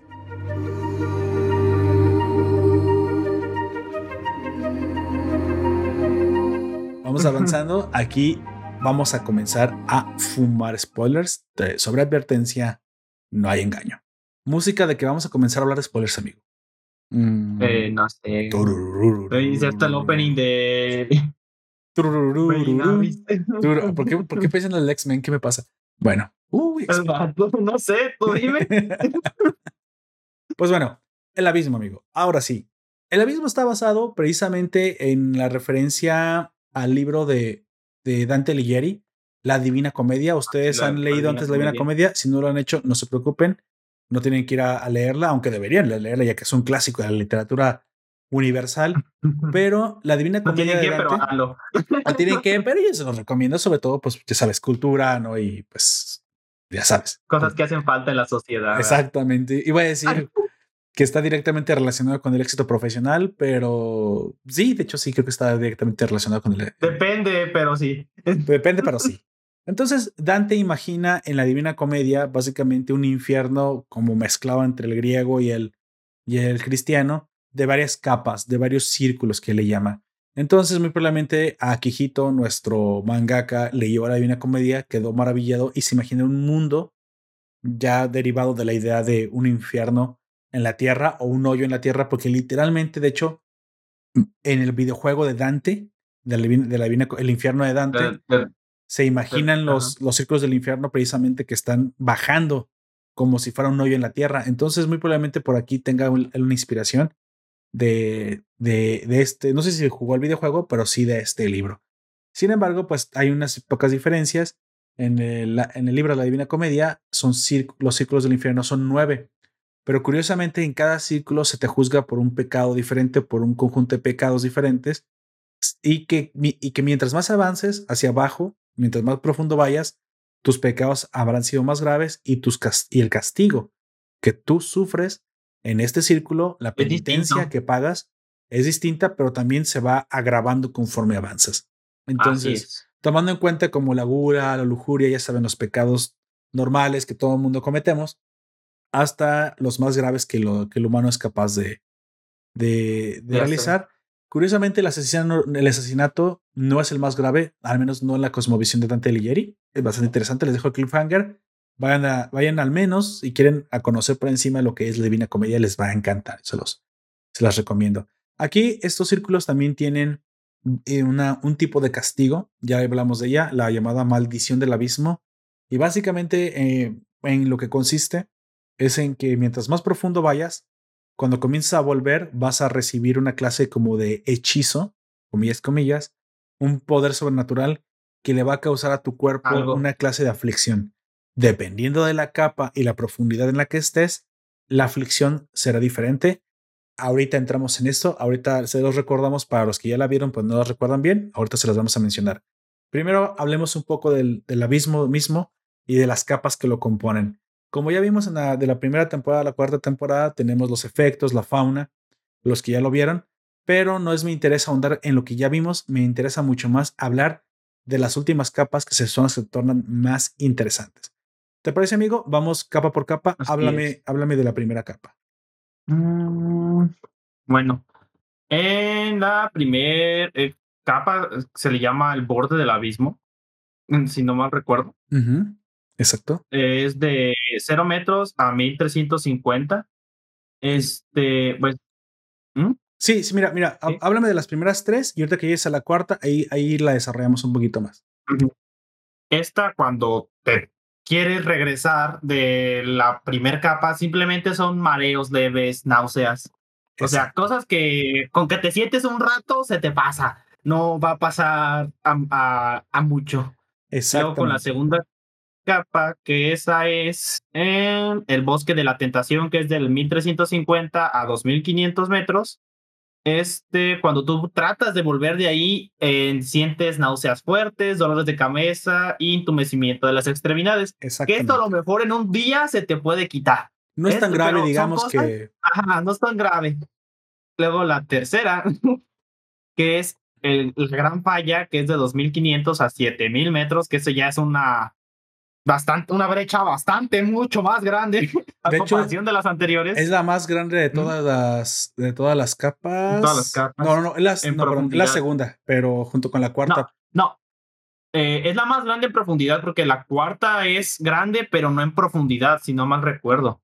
Lo que pasa es que la, ah, tercera es de 2500 a 7000, así que esos son, son 4500. Muy cerca de la cuarta capa, que son 7000 a 12000, que son 5000 metros. Pero bien lo que dijiste, es la primera capa en la que el bajón ya no hay, ya no hay vuelta atrás. El bajón es más de 4 kilómetros, así que ya te imaginarás que eso va en serio, ¿no? Sí, bueno, y en esta, los, ¿cómo se llama? La maldición es que te da vértigo con alucinaciones visuales y auditivas. Esto ya eh, se pone más peligroso. y dependiendo de la, de la persona, puede ser incluso hasta mortal. Este, depende más, más o menos de en qué parte estás, porque si por ejemplo estás a un borde de donde está en la bajada, pues te va, y estás teniendo pues alucinaciones, pues te vas a dar tremendo sopapo contra el suelo. Exactamente. De hecho, te vas a morir. En el anime se nos muestra un poquito más desarrollado los efectos de las alucinaciones con Rico. Sin embargo, en el manga yo quiero decir que esta tercera capa casi pasa sin, sin pena ni gloria. No sé si es algo muy extraño. A veces en ocasiones vemos que los animes tratan de comprimir muy rápido y cortan cosas para no mostrarlas, para, para avanzar. Sí, y en ocasiones, en ocasiones, pues tienes el manga más detallado, ¿no? Eso es al revés, es curioso. Aquí el autor, no sé si porque eran los primeros episodios, él ya quería llegar a la capa que quería desarrollar, no le dio mucha importancia a la, a la tercera y él no desarrolla para nada la tercera capa. Básicamente, casi parece un capítulo perdido. Te menciona que existe, ves dos, tres viñetas y vámonos. Y ya estás en la cuarta. Entonces, quiero decir que es algo que el manga no hizo, pero que el anime sí desarrolló de forma más interesante, lo cual agradezco porque me dio una, pues más detalles y un, disfrute más grande, porque bueno, el hecho de que vayas bajando se siente verdaderamente cada capa es un mundo diferente, es un ecosistema diferente.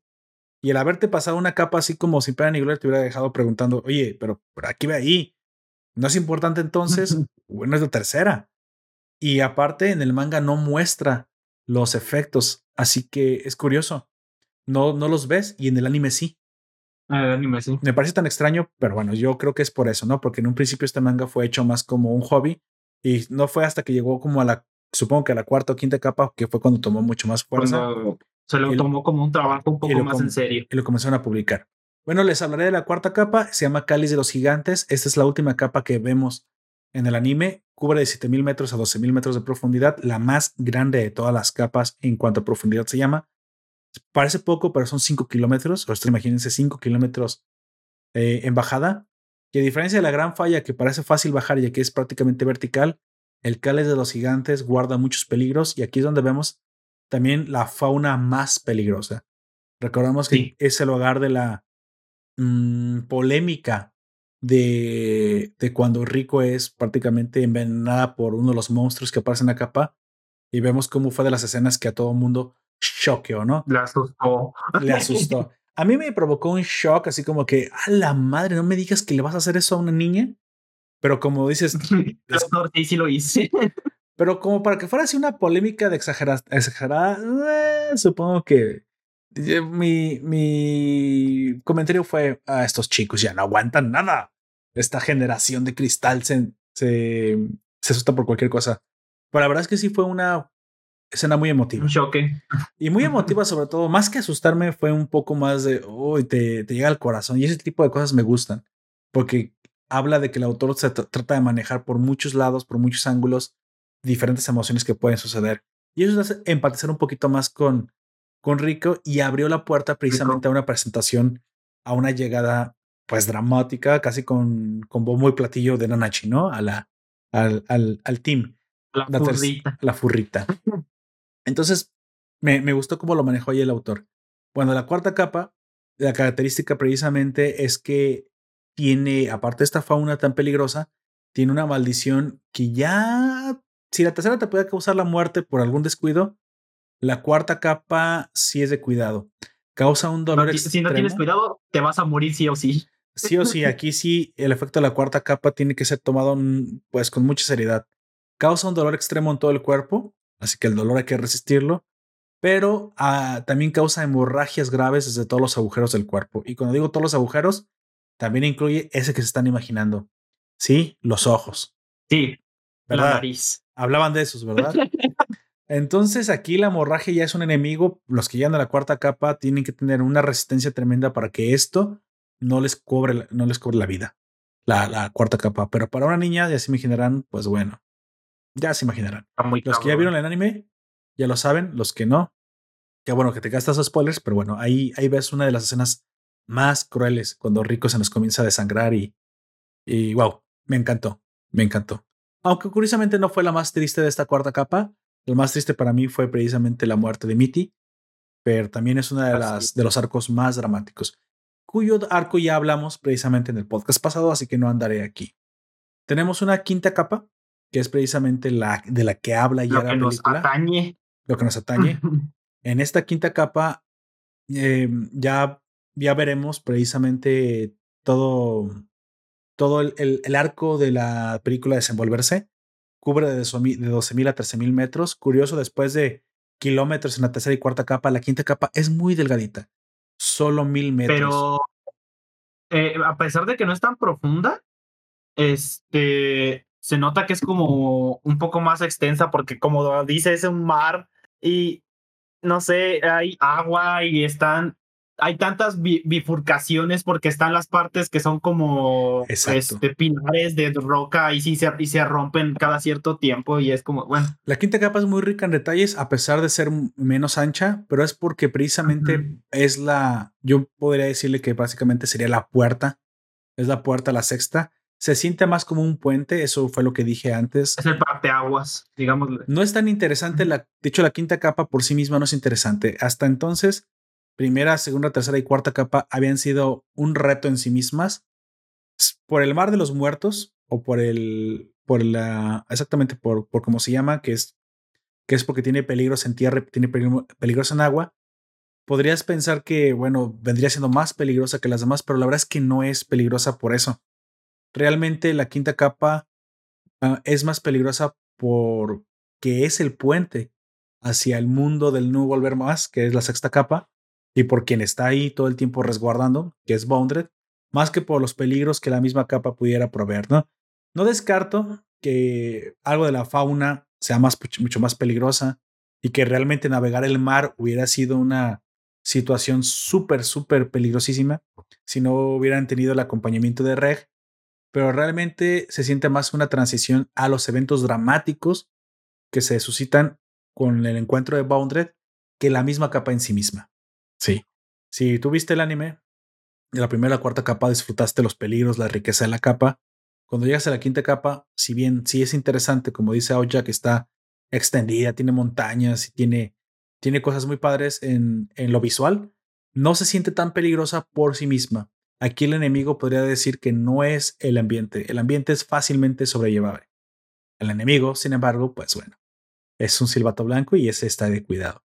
Es nos, el nos comenta Juan José, dice, Rico pudo esperar a tener más experiencia, pero la adolescencia.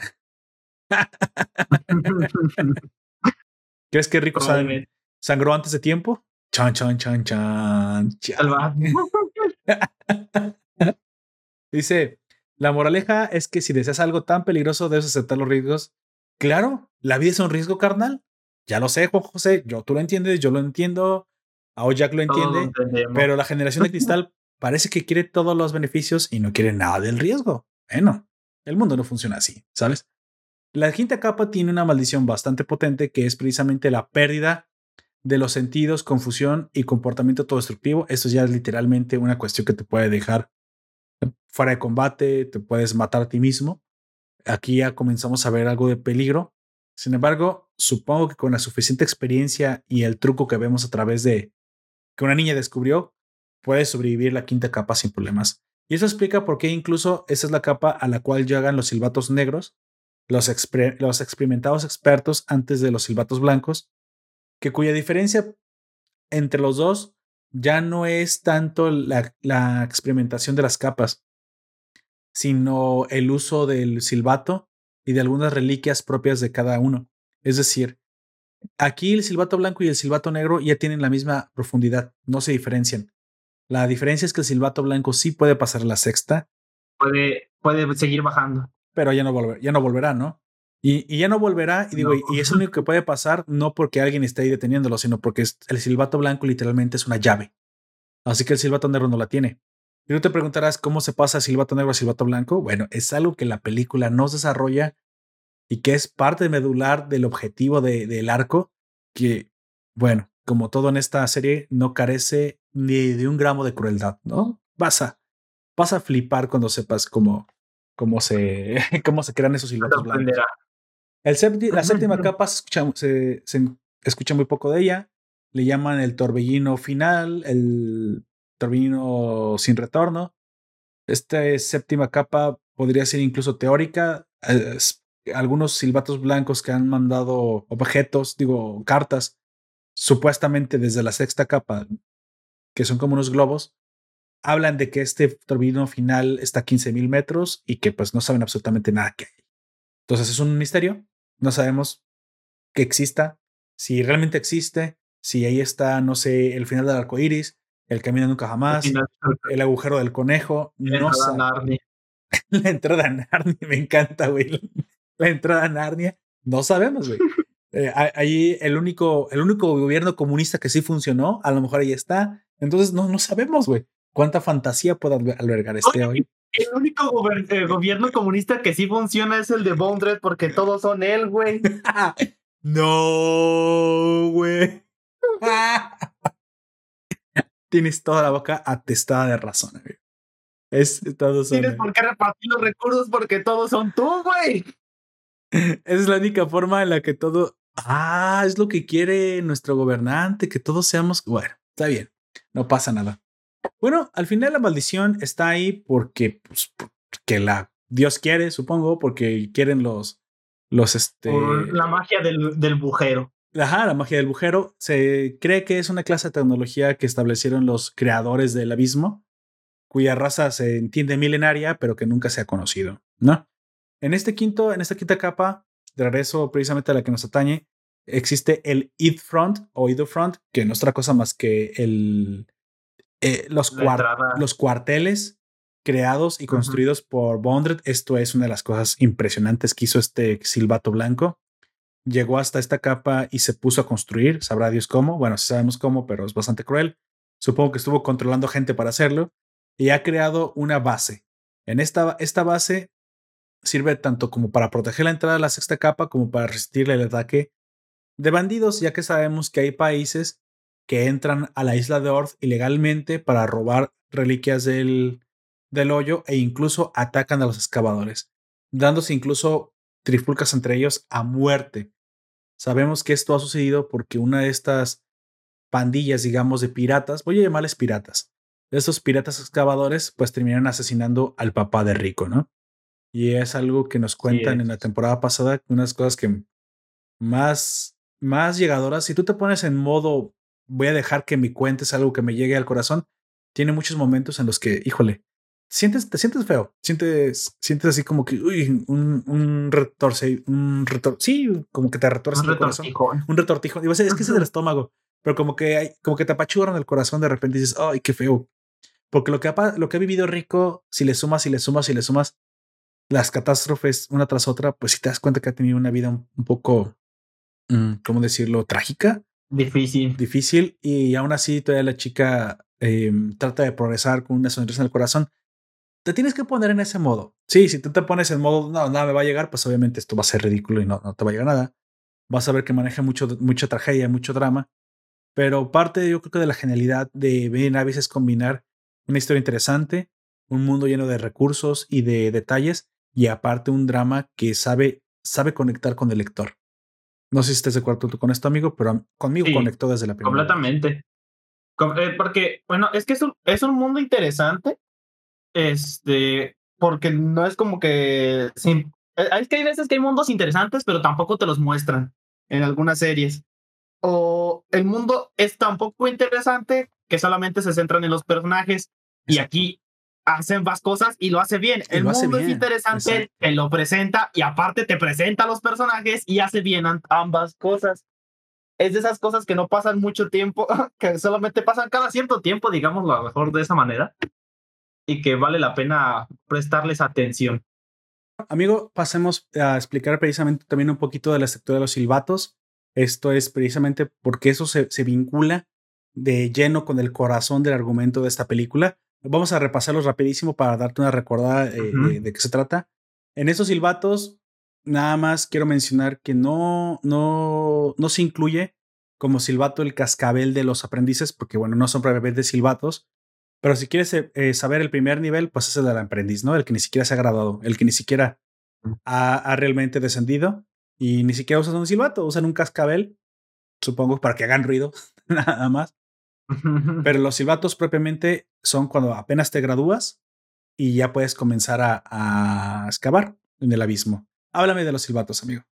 Em, bueno, los primeros son los silbatos rojos, que son aprendices novatos que tienen un conocimiento decente del abismo y han descubierto la primera capa por su cuenta. O sea, solamente llegan al borde del abismo Exactamente. y tienen permiso para bajar hasta ahí. Bueno, yo creo que más bien eso que eh, más que ser un permiso es que tú demuestres que puedes volver desde ciertas capas, ¿no? Y así es como se ganan los silbatos. Supongo. Ah, ah, volvió. Mira, toma, toma tu silbato. Ah, no volvió, pues no. Así es.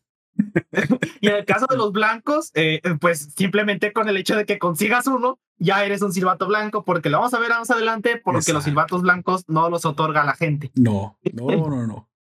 Eh, después están los silbatos azules, que son los adeptos, personas más exper- experimentadas que lograron demostrar su valía y pueden bajar hasta la segunda capa y que son los que se encargan de este. Ah, no, esos son los lunares, que son los que siguen, cierto. Son los profesores, excavadores, expertos que tienen un amplio conocimiento del abismo. Son silbatos eh, lunares, pueden profundizar en la tercera capa de forma segura y son los que les enseñan a los silbates azules, rojos y a los cascabeles lo necesario para poder ser un buen silbato, por Exacto. así decirlo. Ellos son los profesores. Digamos que ya cuando llegas a nivel Ujú. profesor, haces una maestría y es cuando creces al siguiente silbato. Pero digamos que ya en los lunares, Yes. prácticamente el conocimiento del abismo es completo. Ya son expertos, ya pueden enseñar. A- De aquí en adelante solo sigue la super especialización. Y supongo que también el Es que hayas nacido con un cuerpo resistente, porque como dije, la cuarta capa ya, tantos putazos no. ya habla de, de- exacta- exactamente, y habla de desangrarte. Así que supongo que mientras más tiempo los lunares pasen, llega un momento en que, bueno, como en el mundo real hay maestría, ¿no? Y esta maestría, pues son los silbatos negros. Son los expertos, Sí. ex- aparte extremadamente talentosos, así que también hay que tener algo especial para hacer un silbato negro. Ya dominan Sí. ciertas técnicas de excavadores de hecho, incluso vemos un silbato negro en la serie que pues parece sobrehumano, güey. ¿Te acuerdas el como el tío que estaba así enorme, pensaba como el gordito. Pero gordito, pero se movía como, güey, como un animal salvaje. O sea, what?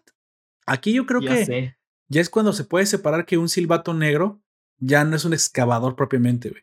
Creo que podemos decir que hasta los lunares siguen son siendo exploradores, son eh, mineros, exploradores. Pero un silbato negro básicamente ya es un combatiente, güey, ya se vuelve un soldado. ¿Por qué? Porque precisamente es a partir de la cuarta capa donde se encuentran las reliquias más deliciosas, ¿no? Unas reliquias. Y las bestias más peligrosas. Te puedes encontrar bestias desde antes, pero digamos de alguna forma se pueden sortear y los, los silbatos más experimentados no tienen problemas con ellas. Pero ya también en la cuarta capa, sobre todo cuando vemos este como puercospín con cabeza roja que te envenena y es extremadamente peligroso, se recomienda que lo evites a cualquier costo. Ya los silbatos negros, pues ya prácticamente son combatientes. No cualquiera puede ser un silbato negro. Y curiosamente, aunque el papá de Rico se veía como muy amable, tenía un rango de silbato negro, así que no lo subestimemos. Eh, creamos, eh, creamos que el silbato negro de, se lo ganó y no era cualquier persona, era una persona especial. Sin embargo, Algo que también no sé yo, eh, hablando todavía de los silbatos negros, es que hay muchos silbatos lunares que no avanzan a silbatos negros, pero porque quieren ayudar a los que todavía son silbatos más jóvenes. Tal vez ya no se quieren jugar la vida más allá sabiendo que el silbato negro básicamente se trata de ya de encontrar las mejores reliquias, ¿no? Ya las reliquias más peligrosas. Quieren que haya más silbatos negros, porque si todo, imagina que todos los silbatos lunares llegan a hacer esa capacidad y todos se van pues entonces, ¿qué le va a enseñar a los más jóvenes? Exactamente. la cantidad de personas que se han de haber muerto antes de establecer esta estructura de silbatos para pasar el conocimiento. Sido muy cabrona, sí. Y por último tenemos a los silbatos blancos. Prácticamente son silbatos negros que ya son expertos, pero que se les permite bajar hasta la sexta capa. De hecho, los silbatos negros, curiosamente, solamente pueden llegar a la cuarta capa oficialmente. No descarto que un silbato negro haya bajado a la quinta, porque de hecho hay silbatos negros en la quinta que en teoría eran los ayudantes de Bounded, pero volver de la quinta capa yo creo que sí requiere que vayas en un grupo bien experimentado con personas que, que sepan incluso de primeros auxilios porque regresar de la quinta capa, como dije, por la sobre todo porque te desangras y porque pierdes los sentidos, porque pierdes los sentidos, te sangras en la cuarta. Eh, sí podría ser básicamente un suicidio. Supongo que hay que tener un truco, un trick Así que los silbatos negros solamente bajan a la quinta capa si van acompañados con los silbatos blancos. Y tú te preguntarás, ¿y cómo llegó el primer silbato blanco a ser el silbato blanco? Pues una persona extremadamente excepcional, extremadamente resistente a las maldiciones del abismo. sabemos que la cuarta crea, la tercera crea alucinación, la cuarta crea desangramiento y la quinta crea desorientación. Pues estas personas han de haber encontrado el truco para que ninguna de esas tres que acabo de decir, que son las más peligrosas, les haga absolutamente nada, güey, les afecta poco. Entonces, aquí tenemos que efectivamente cuando comienza la película, Bondre tiene varios silbatos negros que su rango es hasta la cuarta, pero que les permite estar con él en la quinta. Pero bueno, ¿a, qué costo, no? Yo no quisiera ser ayudante de, de Bondre después de, que ver, de ver lo que, lo que te pasa, ¿no? Creo que nadie quisiera ser Si no fuera por lo que ya sabemos, nadie sería ayudante de ese güey. Es que este hijo de puta hasta niños llevaba la quinta capa. Te quedas, güey.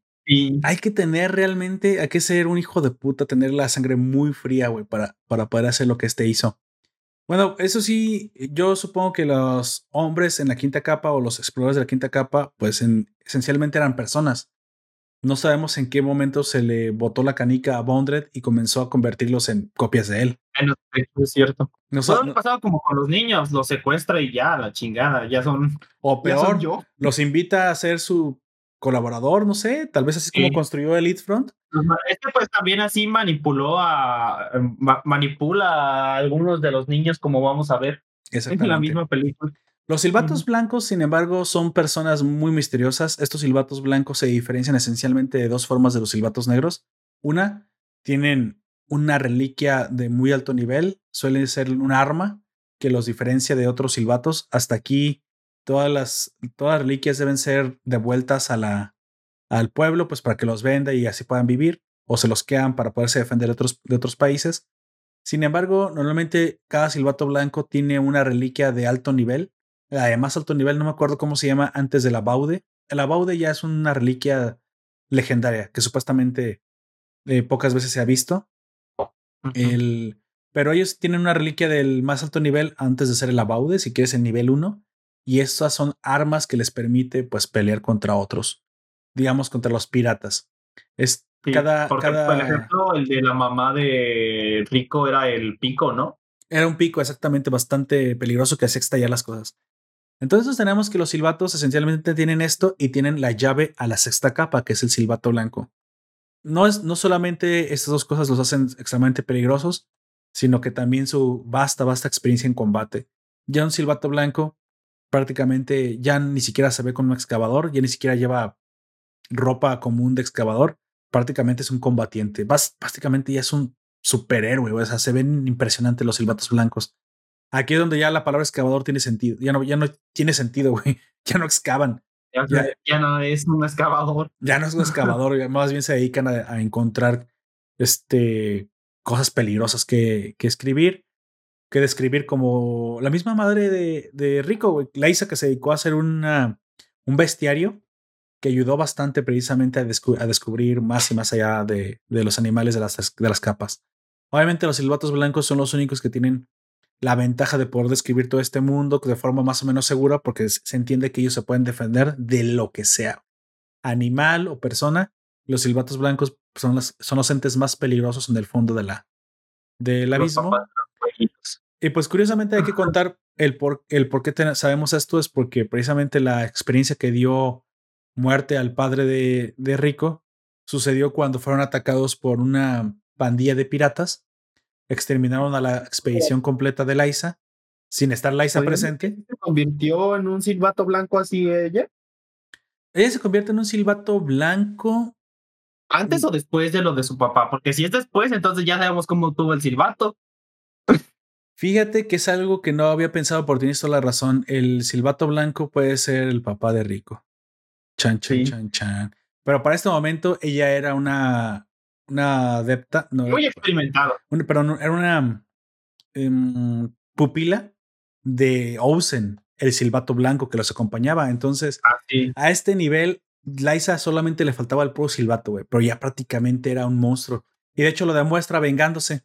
Recordemos que cuando matan a toda la, a toda la, eh, ¿cómo se le llama? A toda la escuadrón. A todo el escuadrón, exactamente, perdón. A todo el escuadrón de Liza y Osen, sin estar ellas presentes, porque en ese momento Osen estaba sirviendo de médico partero, ayudando a que naciera Rico, porque Rico nace en el abismo. Y entonces el, el padre se había quedado con los otros miembros de la expedición y fueron completamente aniquilados. Y dice, la leyenda que ese día fue el que Laisa creo que encontró este pico, ya lo llevaba, nada más que no lo había usado, y va y se venga absolutamente de todos los piratas y los extermina ella sola, de forma sanguinaria y los aniquila. Se gana el mote de Laisa la aniquiladora y muy probablemente es el día que obtiene su silbato blanco. Sabemos que para obtener un silbato blanco se necesita la piedra de Billo Vital, este es el último término que hay que conocer para entender la película. La piedra de billo vital, si lo quieres entender así, es básicamente mm, el corazón de la persona, nada más que no tiene forma de corazón, tiene forma de un hueso. no, no sé explicarlo. Digamos que es, es, la petrificación del corazón de la persona, que solamente aparece en el abismo cuando la persona muere eh, y, te ama. O sea, una persona que te ama mucho, una persona que te, te estima mucho, muere y te dedica su vida a ti. Eso es muy probablemente eh, la parte romántica que vemos porque el papá del, muy probablemente Liza, pues tuvo en, su, en sus pensamientos a su, a su querida Liza y muy probablemente a su hija que iban a ser. Entonces, suponiendo que así haya obtenido su silbato, pues el papá se convirtió en esto. ¿Cómo se crean exactamente? Pues, pues solamente se pueden crear con amor, solamente se pueden crear cuando la persona que muere te ama. Ama.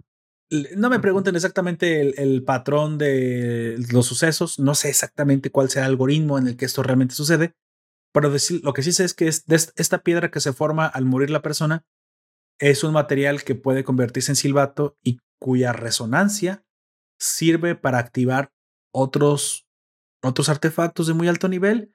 Lo cual yo dije, ¿what? Hay un ecosistema completo con, con conocimiento, con, perdón, con eh, elementos abstractos como el amor interactuando con objetos reales. Eh, dije, bueno, todo es, todo es posible. Creo que aquí el autor se aventó una, pues una, una buena reimaginación de lo que podría ser precisamente algo tan abstracto como los sentimientos y cómo pueden interferir con los eh, eventos reales, con los objetos reales en el abismo.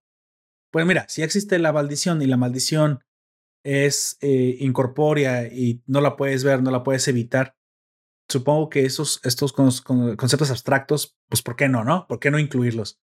Aquí lo vuelve bastante cruel, porque para obtener entonces tu silbato, un humano debe morir. Y esto es lo que. No, y no un humano, alguien muy cercano a ti. Y alguien muy cercano a ti. Así que, pues bueno. Háblame, un poquito por encima, número de los cuáles son los silbatos que se conocen hasta ahorita, los más poderosos, amigo. Eh, la señora de la aniquilación, que es Lisa. La soberana inamovible, que es Ozen, que la vimos a ella en la primera temporada. El señor del amanecer, que es Boldred, que es el a quien vamos a encontrarnos en esta película. El señor de misterios, que es, Ra es Rafo. No, no, ¿Es, ¿Es Rayo? Es Rayo el oscuro. Eh, el señor de la guía Wahumna, el elegido, que de estos pues no se sabe prácticamente nada. También tenemos otro concepto como el Narejate. Esto nada más para dejar un poquito claro lo que le pasó a Nanaichi. Básicamente la sexta capa te asesina o te convierte en un monstruo, pierdes tu humanidad. Este monstruo es un furro, o sea, te furra. Ese, es el paraíso de todos aquellos que les encanta ver de forma sexual a los animales, supongo.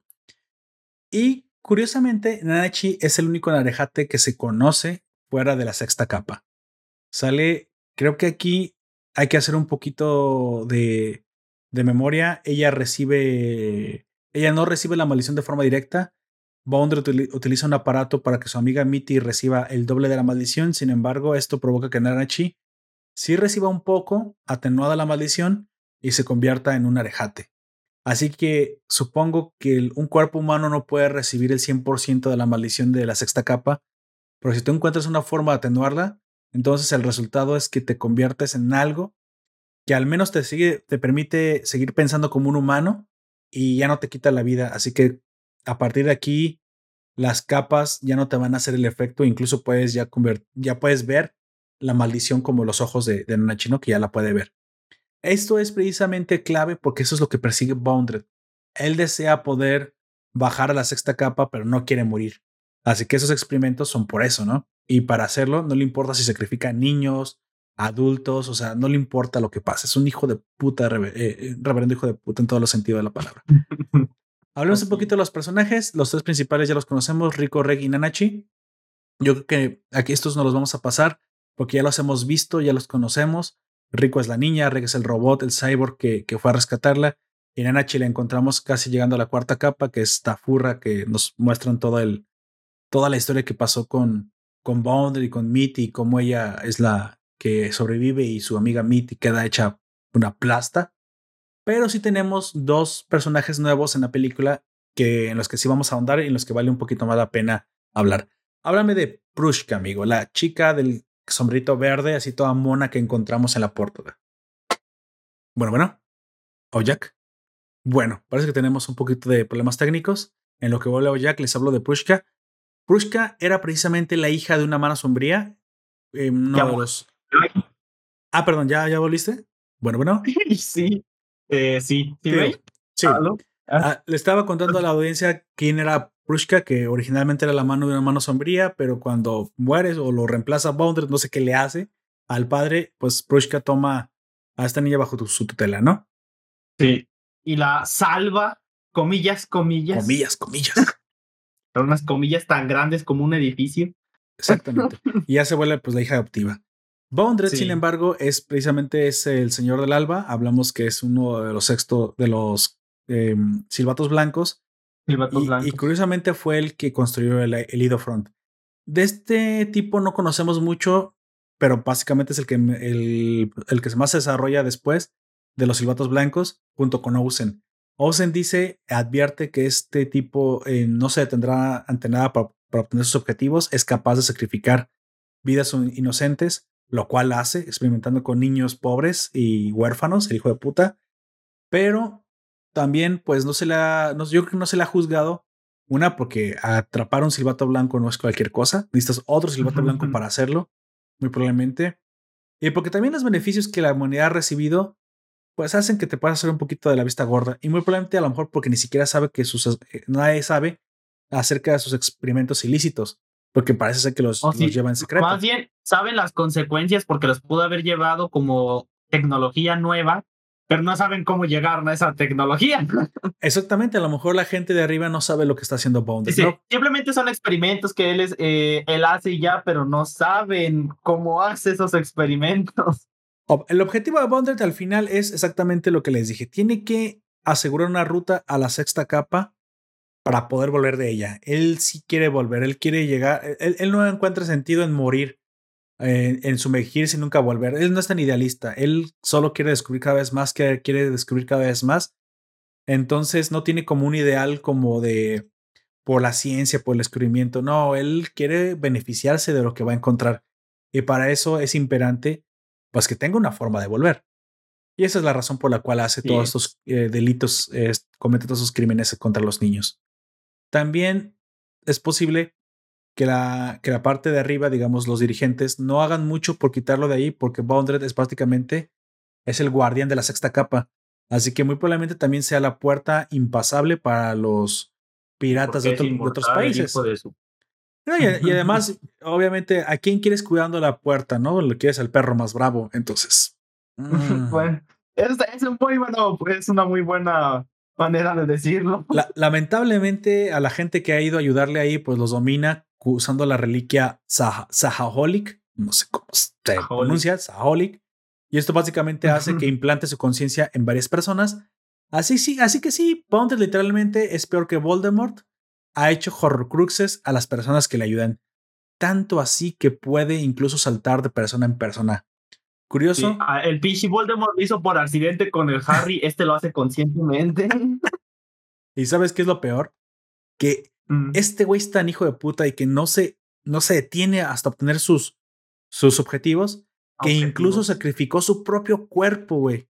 Como no podía encontrar a nadie que lo quisiera, güey, este sí era el sin amigos, él sacrifica su propio cuerpo porque él se quiere mucho a sí mismo, un ególatra, un ególatra en todo el sentido, un megalómano si lo quieres, y él convierte su propio cuerpo en la piedra vital que necesita para construir su propio eh, silbato. Obviamente, el cuerpo original de Bounded hace años se habrá perdido. Quién sabe quién habrá sido, güey. Pero a partir de ahí, él solo vive saltando y saltando dentro de las cabezas de sus acompañantes. Dije, güey, cuando leí eso dije, no me jodas, güey. O sea, está enfermo el personaje de Bounded y creo que eso es lo que también lo hace súper interesante, güey. Es de los mejores villanos que he visto, güey. aunque lo desarrolla un poquito. Me hubiera encantado verlo más. Pero bueno, Y probablemente así sea eh, más en el futuro. Porque se nota que no está muy contento de que le hicieran eso bueno, Rico y los demás. Eso, eso, lo, eso lo veremos un poquito más, pero sí, exactamente lo terminan venciendo, pero yo no sé si voy a, voy a aparecer, ¿eh? Ahí sí no te, no, no te puedo garantizar que voy a tener un, un papel más importante por, por lo que sé que pasa en la sexta capa. Es que la sexta capa ya es tan interesante y todo lo que pasa en la sexta capa tiene sus propios arcos argumentales que a lo mejor un Boundred renacido, no te digo que no, puede pasar, pero a, a estos momentos el autor no ha dado ninguna pista de que lo vayamos a volver a ver. Bueno, al final también tenemos un pequeño animalito llamado Menja, que es el animalito que siempre trae Prushka, que la Se única, parece a Paimon, güey. que el único objetivo aquí de, de ese animalito es que eh, su olor ayuda a mantenerse y, mm, más centrado para no ser víctima de los efectos de la, de la quinta capa. Así que bueno, es bastante interesante el, el- el uso que le dan a, a Menja. Básicamente, pues, pues evita que te mates, ¿no? Curiosamente, esta, este animalito tiene más importancia en la sexta capa, de la cual no puedo hablar nada porque es del manga y no te quiero spoilear, pero si te cayó bien Menja, pues te va a caer mucho mejor en la sexta capa porque la vamos a ver ahí un poquito más como acompañante. Básicamente va a ser la mascota acompañante. Si crees que era Nanachi, no seas gacho, es una persona, nomás se ve como un furro, no es un animal. Los burros también son personas, creo. Ok. Ah, ah, eh, supongo. Bueno, con esto precisamente, hemos cubierto los elementos más importantes de, de toda la serie, de lo que vamos a ver en, en adelante. De hecho, en la sexta capa se desarrollan todavía más más conceptos. A este autor le encanta, le encanta los detalles, los dibujos, crear razas enteras. O sea, se ve que rebosa de creatividad. Pero hasta este momento es todo lo que te voy a decir. Esperemos ya la segunda temporada y yo espero que cubra hasta muy, muy probablemente, al, menos espero que cubra hasta lo que lleva ahorita el manga, que la verdad es que está bastante interesante. Nos comenta Allen Marcés en el stream. Saludos, saludos. Qué bueno que te tenemos ya por aquí. Saludos. Si ustedes ya lo leyeron o lo han seguido hasta donde va hasta ahorita el manga, también me pueden, me pueden mandar los mensajes, me pueden comentar qué esperan ustedes, si les, si les ha gustado tanto hasta ahorita. Y si como yo creen que todavía falta, todavía falta lo mejor para animar, la sexta capa. Es una chulada de capa. La capa, ah, la, la, capa tabú, digamos, que hasta ahorita no, no, no hemos conocido. Creo que aquí también ya lo estaban publicando. Él ya estaba teniendo su anime en emisión. Entonces es, es posible que por eso el autor se ha esforzado y esmerado tanto en traernos una capa tan interesante porque obviamente sabía que esto iba a llegar hasta el anime. Se nota que en las primeras pregunta que se podría yo tengo una pregunta que podría contar un poco como spoiler, así que tápense los oídos si no quieren saber nada del manga. Lo de la, la sexta capa, ¿ya la superaron en el manga o todavía no? ¿Siguen en eso? No, no, y no estoy seguro que se pueda superar, amigo. Vaya. Pero bueno, todo apunta a que es posible que haya alguna forma de entrar en el torbellino de la séptima capa, pero eso no existe según yo. Pero bueno, ya sabes, es que el autor te ha mantenido todo muy críptico. Tendré que explicarte el por qué lo creo y ahí comienzan a haber cosas mucho más. Mira, si la quinta capa ya tienes cosas abstractas eh, pololeando por ahí como que el efecto del amor era verdadero, o sea, el amor se puede convertir en fuerza. El amor es un concepto que puedes palmar prácticamente. Exactamente. Entonces, la sexta capa maneja el capitalismo, supongo. Eh, el concepto abstracto de, del karma lo maneja también como un, e, como un evento real y palpable. Si crees que el karma es solamente la imaginación de aquellos que piensan que se les castiga por... Y tú piensas que el karma te, te golpea cuando, cuando te portaste mal. No, no, no. En la sexta capa el karma existe, amigo. No te voy a decir más, pero el karma existe y golpea como patada de mula, güey. Así que, bueno.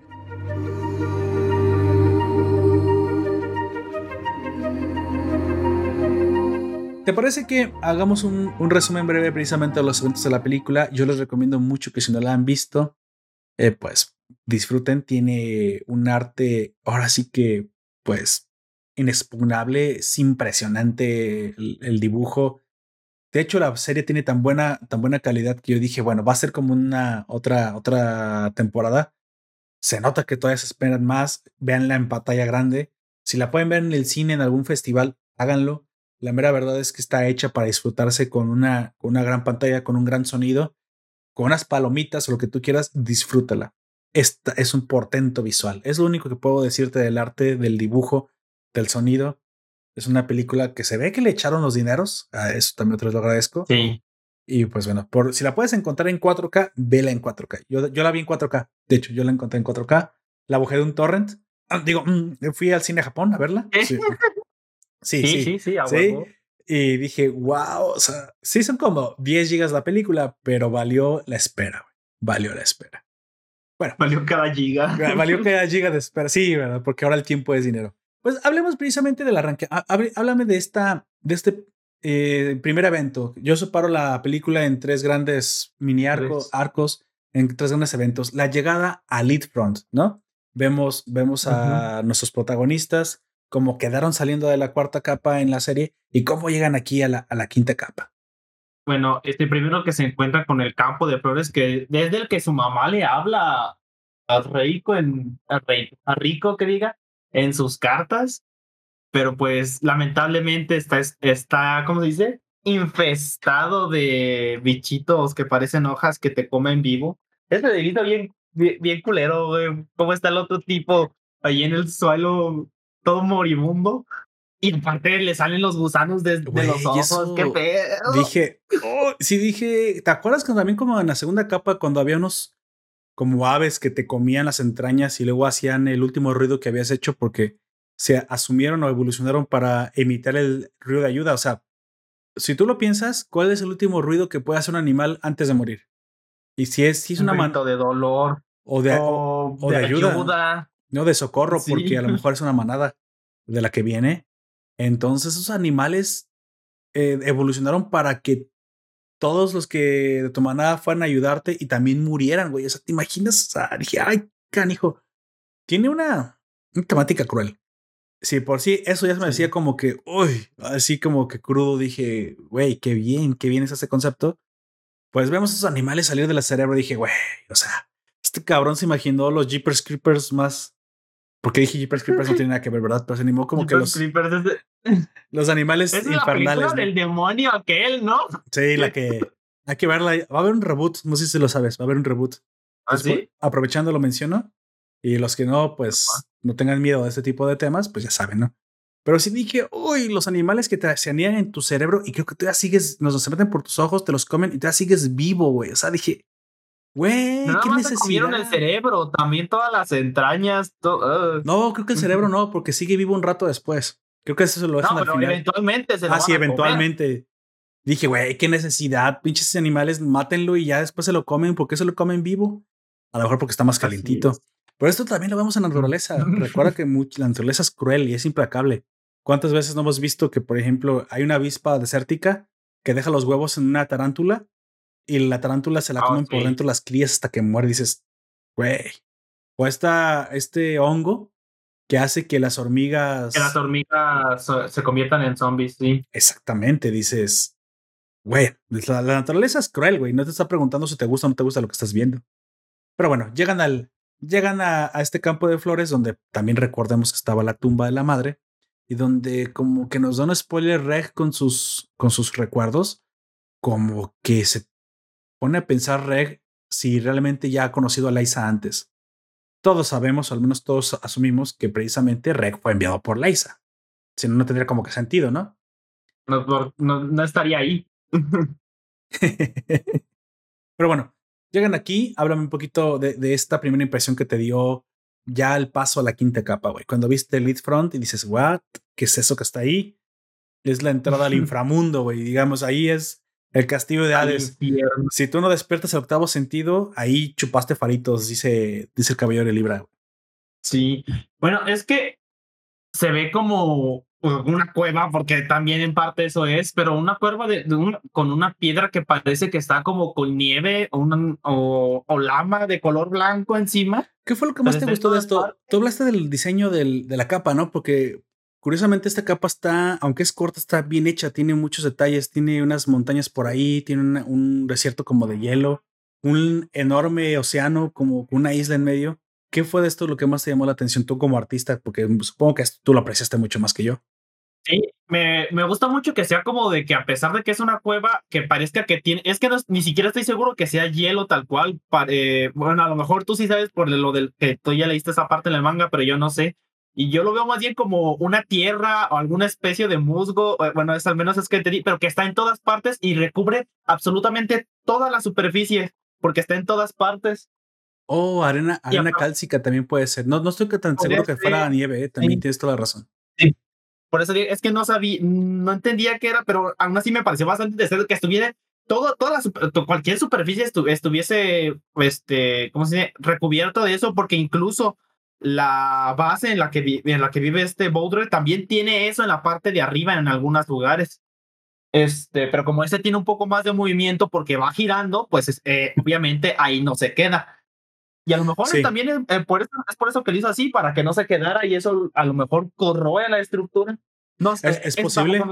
Ese Front es un portento de la ingeniería humana, ¿eh? O sea, se, se pasó el lanza. No, y aparte el pescado que se encuentran es como de, ¿qué es eso? Exactamente, dije, ah, ¿sabes qué me pareció? Me pareció que era como el pez globo. Sabes que es súper delicioso a menos que te mueras. Esta Rico dice que no es venenoso de ninguna parte, pero que no todo sabe bien, solamente en lo que es el babita. Más bien me recordó a los peces avisales que se ven súper culeros, pero pues no son venenosos. yo, te lo dije, amigo, yo soy animalista, me encantan los animales, son muy deliciosos. Si no les pongo ningún pero. O sea, me gustan los animales, pero no tanto como para no comérmelos, ¿sabes? Mira, nos comentan en el stream. Allen Mercedes nos dice: Yo lloré en la película 3 como una niñita chiquita. Allen, eso es sexista, los hombres también lloramos, pero sí te entiendo. A, moco suelto. Este dice que le gustó mucho, tanto como en WandaVision. No sé si yo hubiera llorado en WandaVision en alguna parte, no me pareció triste en ninguna, en ninguna situación. Pues, tal vez a, a le llegó algo más que no sabemos. Y Raya y el último dragón, eso sí no lo he visto. Eso hablamos el. Eh, acaba de salir prácticamente. Eso lo hablamos ayer con Don Comics. Así que, pues bueno, de hecho me voy a poner tarea para verlo esta semana también y ya les comento en la siguiente qué tal me pareció. Nos comenta también Manuel Elish en el stream, le dice que le encanta la película, la película está genial. Es algo que, que, este, que yo recomendaría ver en el cine, solamente pues bueno, si su cine ya abrió y está tomando las medidas, háganlo, si no, pues tampoco vale la pena, ¿no? Juan José también diciendo el stream, no vale la pena morir por ver la película. A todavía gente, yo que ya sufrí los embates de la, de la, de la enfermedad, pues mejor no se arriesguen. Sí, o sea, sí, sí es una enfermedad fácil hasta cierto punto de detectar, ya que pues, es muy escandalosa con sus síntomas. Pero si no hay necesidad, pues bueno, espérense o háganlo como yo, vayan a Japón a verla. Japón Torrents, a Japón. Torrents verla y, y les va a encantar. Dice Allen Marcel Poperto, ¿por qué pones imágenes de la furra sin ropa? No creí que tuvieras esos fetiches. Ya me descubrió. ya sabía que era furro. Ah, es cierto. Es que su pelaje es la ropa, güey. Ya, ya, ya, todo el mundo sabe que eres furro. Somos simios pelones, por eso necesitamos ropa, pero los... Güey, mi, eres burro, eres. Mi perra está sobre la nuda. Si le pongo ropa ahorita con el calor que está haciendo, me va a rayar la madre, güey. Va a aprender a hablar y me va a decir, madre, quítame esto. O sea, me va a decir, no me no la chingues, dueño, quítame la, la ropa. Um, eso se escuchó peor de lo que pensé. Bueno, por favor no le pongan ropa a sus animales, sobre todo si son animales lanudos, los perros lanudos, porque pues obviamente los van a matar de calor, ¿no? A menos que tengan clima dentro de su casa y tengan frío, pues supongo que sí, solamente en eso sería justificado, ¿no? Dice que la vida de las lolis es dura en el abismo. Sí, manita arriba por ese comentario, Alan Marcel. La vida de las lolis es muy dura en el abismo.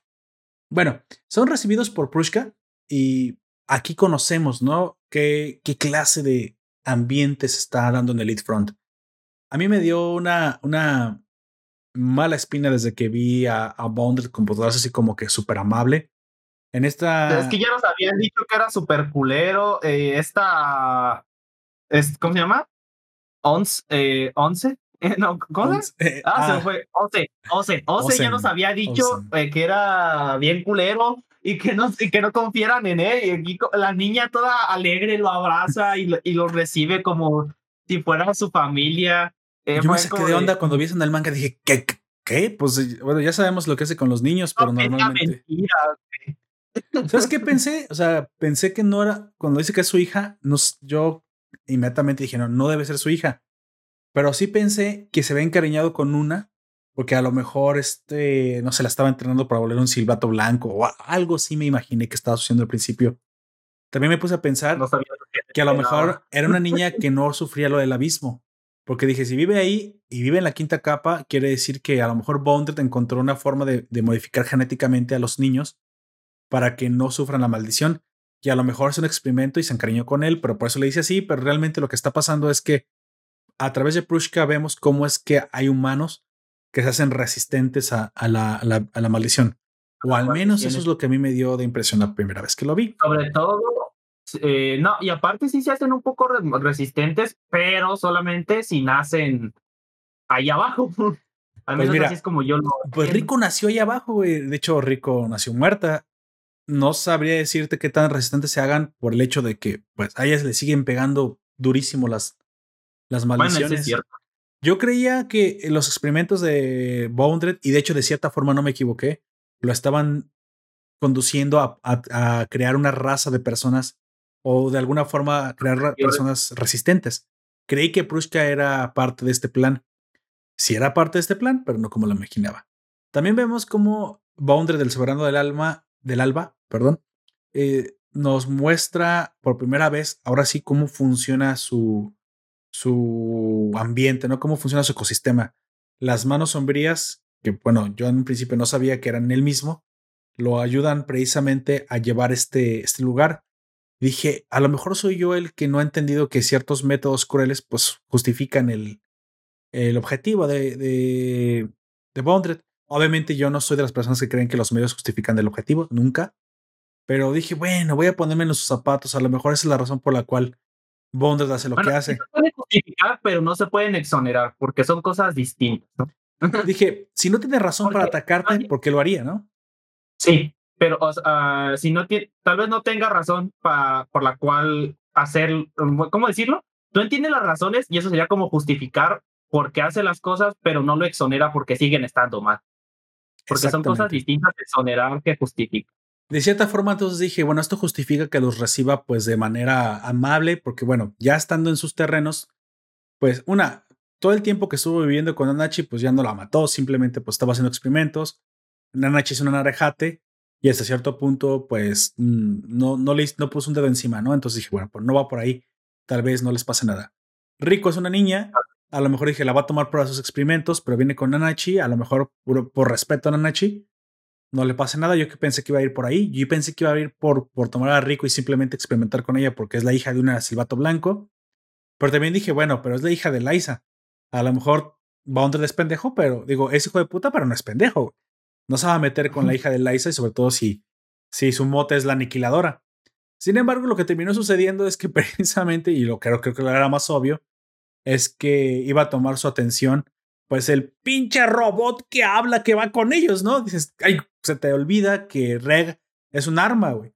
Es, es visión, güey. Es visión, el, el, pinche arma sintiente más poderosa que se han encontrado. Visioncito. Nos, me comenta Allen no niegues tus instintos, Poperto, que no, que no soy furro. Ya, ya dije cómo me gustan las ah, furras. no, ya todos sabemos que eres furro. Me gustan con orejitas, eh, la cola te la perdono. Tal vez un poco de vello en partes que no se vean como asquerosas, como las axilas, por ejemplo. Sí, feministas, no me gusta ahí. Pero que ya pierdan la forma, como Nechi perdió la forma, ya no me gustó tanto porque ahí ya ni, ya ni puedes ver curvas, amigo. Lo, que te lleva la atención son curvas. Y si una furra pierde las curvas, o sea, pierde eso, pues ya no es tan atractiva. Así que ya los que dicen que eh, ya cuando incluso la eh, sexualizan a la, a la ardilla, ¿no es la ardilla? De Sonic, o que ya empiezan así, dije, no, hijo, como que a mí ya no me, eso no me atrae tanto. A mí hasta Ari de League of Legends, güey, y, y es, creo que es lo más furro que te voy a aguantar. Si quieres a. ¿Qué allá? A ver. Mm, es que no tiene curvas, parece una Loli. Esta. La, la, camaleona, ¿cómo se llama? Eh, ¿Nico? Pero es que Nico no tiene curvas, así que no me parece una mujer. Por lo tanto, no, no me atrae, güey. No, yo, dije Shaya, Shaya, Shaya. La, pájara. Ah, sí, pero las, las patas de pájaro me dan un asco, güey. Se me ah, qué asco cuando las veo. Digo, oh, eso es lo que la riega. No me gusta. De, de la cintura para arriba, todo, güey. Pero las patas de allá, así como que te bajan. ¿Sabes cómo no? Estás, llegas como bien prendido y mm, dices, no, ya. Pásame, pásame el control, pon Netflix. Te puede hacer con las patas. Por ahí he visto cosas que hacen así los. Oye, si quiero que algo me deprima y me corte la excitación de golpe, pues pongo Netflix y ya. Así de fácil. Bueno, volviendo precisamente a la historia, aquí es donde llegamos a, al punto de inflexión, ¿no? Como Bondred se revela sus verdaderos colores, sus verdaderos sentimientos, él todo el tiempo, pues solo busca su satisfacción y solo busca llevar a cabo su, su objetivo. Obviamente, fuimos bastante ingenuos al pensar, si algunos lo pensamos, que él no iba a poner su atención en Reg. Sin embargo, dije, bueno, Reg es una. No es algo inofensivo. O sea, Reg, aunque lo vemos como un niño, realmente es una, es una máquina, es un, es un arma muy peligrosa. Aquí vemos muchas cosas interesantes. Una, que la luz de Boundred puede cortar a Reg, Y dije, ala, güey. Eso ya te pone en un nivel donde ya no estás tan chetado, ¿sabes? O sea, ya, ya pueden lastimarte. Ya pueden pegar. dice Allen precisamente en el stream, dice, ah, en la escena donde le cortan la mano, me duele, me duele hasta el alma, Sí, es una parte que a mí también me sorprendió mucho cuando estaba leyendo el manga. Dije, cuando comenzaron a hacer pedazos, dije, ¿qué está pasando aquí? O sea, what is too soon? ¿Sabes? Esto es demasiado, demasiado fuerte para que en este momento del manga me comience a destruir a Reg. Dije, algo tiene que pasar. Curioso, aquí yo quiero recomendarles que está toda la escena que, que de aquí se deriva, después de que Reg pierde su brazo, la vayan a ver el manga porque el dibujo es tan impresionante que aunque el anime lo toma muy bien y lleva al detalle la acción, eh, algo tiene el manga, tal vez el sombreado o lo que tú quieras, que te, llega un poquito más el, sentimiento de desesperación de lo que está pasando. Pero bueno, como todo manga, pues siempre tiene, se maneja por impresiones, ¿no? Y el anime no, se maneja más por acciones. El movimiento es el que te, te tiene que quedar bien. Y a veces en el, en el manga lo que no te muestran, a veces es más importante que lo que te mostraron. Al final de, esta, de este evento que le, le llamo los, la verdadera cara de Boundred, curioso, ¿verdad? Es un poco irónico porque nunca le vamos a ver la verdadera cara. Vemos, en un momento vemos lo que queda de su cara en uno de sus cuerpos, pero nunca vemos su cara tal cual. No, jamás. Y precisamente, pues, pues esta Prushka, aquí en el, en el anime, afortunadamente para llevar un secretismo un poquito más interesante, no nos muestran demasiado lo que está pasando al mismo tiempo, pero en el, en el manga, haciendo la comparación, sabemos que Prushka está pues desarrollando lazos afectivos con, con los muchachos, ¿no? Rico y ella, al ser chicas de la misma edad. ellos son de, ajá, como tú dices, son de su edad. Conectan. Aquí es donde yo vi, vi bien claro que, no sé si te lo pareció a ti, que Nanachi, pues ya es una adulta, güey. Nanachi ya no es una niña. Se nota en su actuar, en lo que ha hecho, en lo que ha vivido, que aunque pudo haber sido una niña en el pasado. Pero eh, ya maduró tal vez mentalmente, güey. Sí, el cuerpo podrá ser pequeño, pero años de lo que ha vivido ya prácticamente está a años luz. Ya no, ya no es una niña. Ha perdido la inocencia si lo mm. quieres pensar así, aunque eso se escucha un poco mal. Purushka, sin embargo, conecta inmediatamente. Y eso, aquí sí.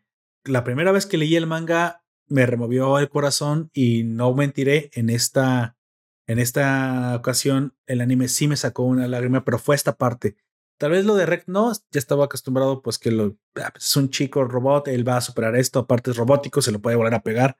Me sorprendió. Pero Prushka sí te, sí te remueve el corazón. Afortunadamente conecta con Rico. Rico también ya tiene cierta empatía con el lector. Y de alguna forma piensas, o al menos en su momento, que ya se le había agregado un hecho grupo. Pues bueno, el grupo va creciendo, esto se pone interesante. A lo mejor este, en cada capa vamos añadiendo un nuevo elemento, el, el desarrollo de, de, los personajes. O que ingenuo fui, que ingenuo fui, porque esta quinta de capa lo que te da, te lo arrebata. Bonder también por ahí revela un poquito de lo que ha estado haciendo. Em, vemos un poquito más a profundidad de Mitty. Esto me gusta mucho. Digo a, a Nanachi, cómo es que desde el experimento con Mitty, Nanachi también descendió a la oscuridad si quieres pensarlo así, podemos, podemos hablar de que en algún momento, eh, si quieres porque quería salvar a su amiga, pero Nanachi también llegó a probar las, las cosas tan atroces que Boundred hacía. Y de cierta manera, si tú no eres un Boundred sin sentimientos, cruel, desalmado, pues pesa, güey, pesa, la conciencia pesa y vemos cómo a Nanachi esto le persigue hasta, hasta el día de hoy. Algo que creo que a mí me, me, gustó porque me da un toque humano en Nanachi. O sea, si Nanachi ya la sentías un poco lejana porque pues sabes que no es una niña, no te tienes que preocupar con ella. Yo sé que no te debes de preocupar por nadie, pero Nanachi ya no te preocupa tanto, te preocupa más, más, más está rico porque Nanachi a cierto punto, aunque el arma es re, Nanachi parece la más fuerte del grupo, güey. Parece, aparte... Porque sabe más el, del entorno en general. Aparte creo que es inmortal, güey. No, no me lo creas muy bien, pero no me acuerdo si, si ella como Narejate no puede ser lastimado o, o, o, algo así, más que por cosas del abismo. Entonces, Nanachi yo la siento como la fuerte, pero en cierta manera siempre ves una tristeza, güey.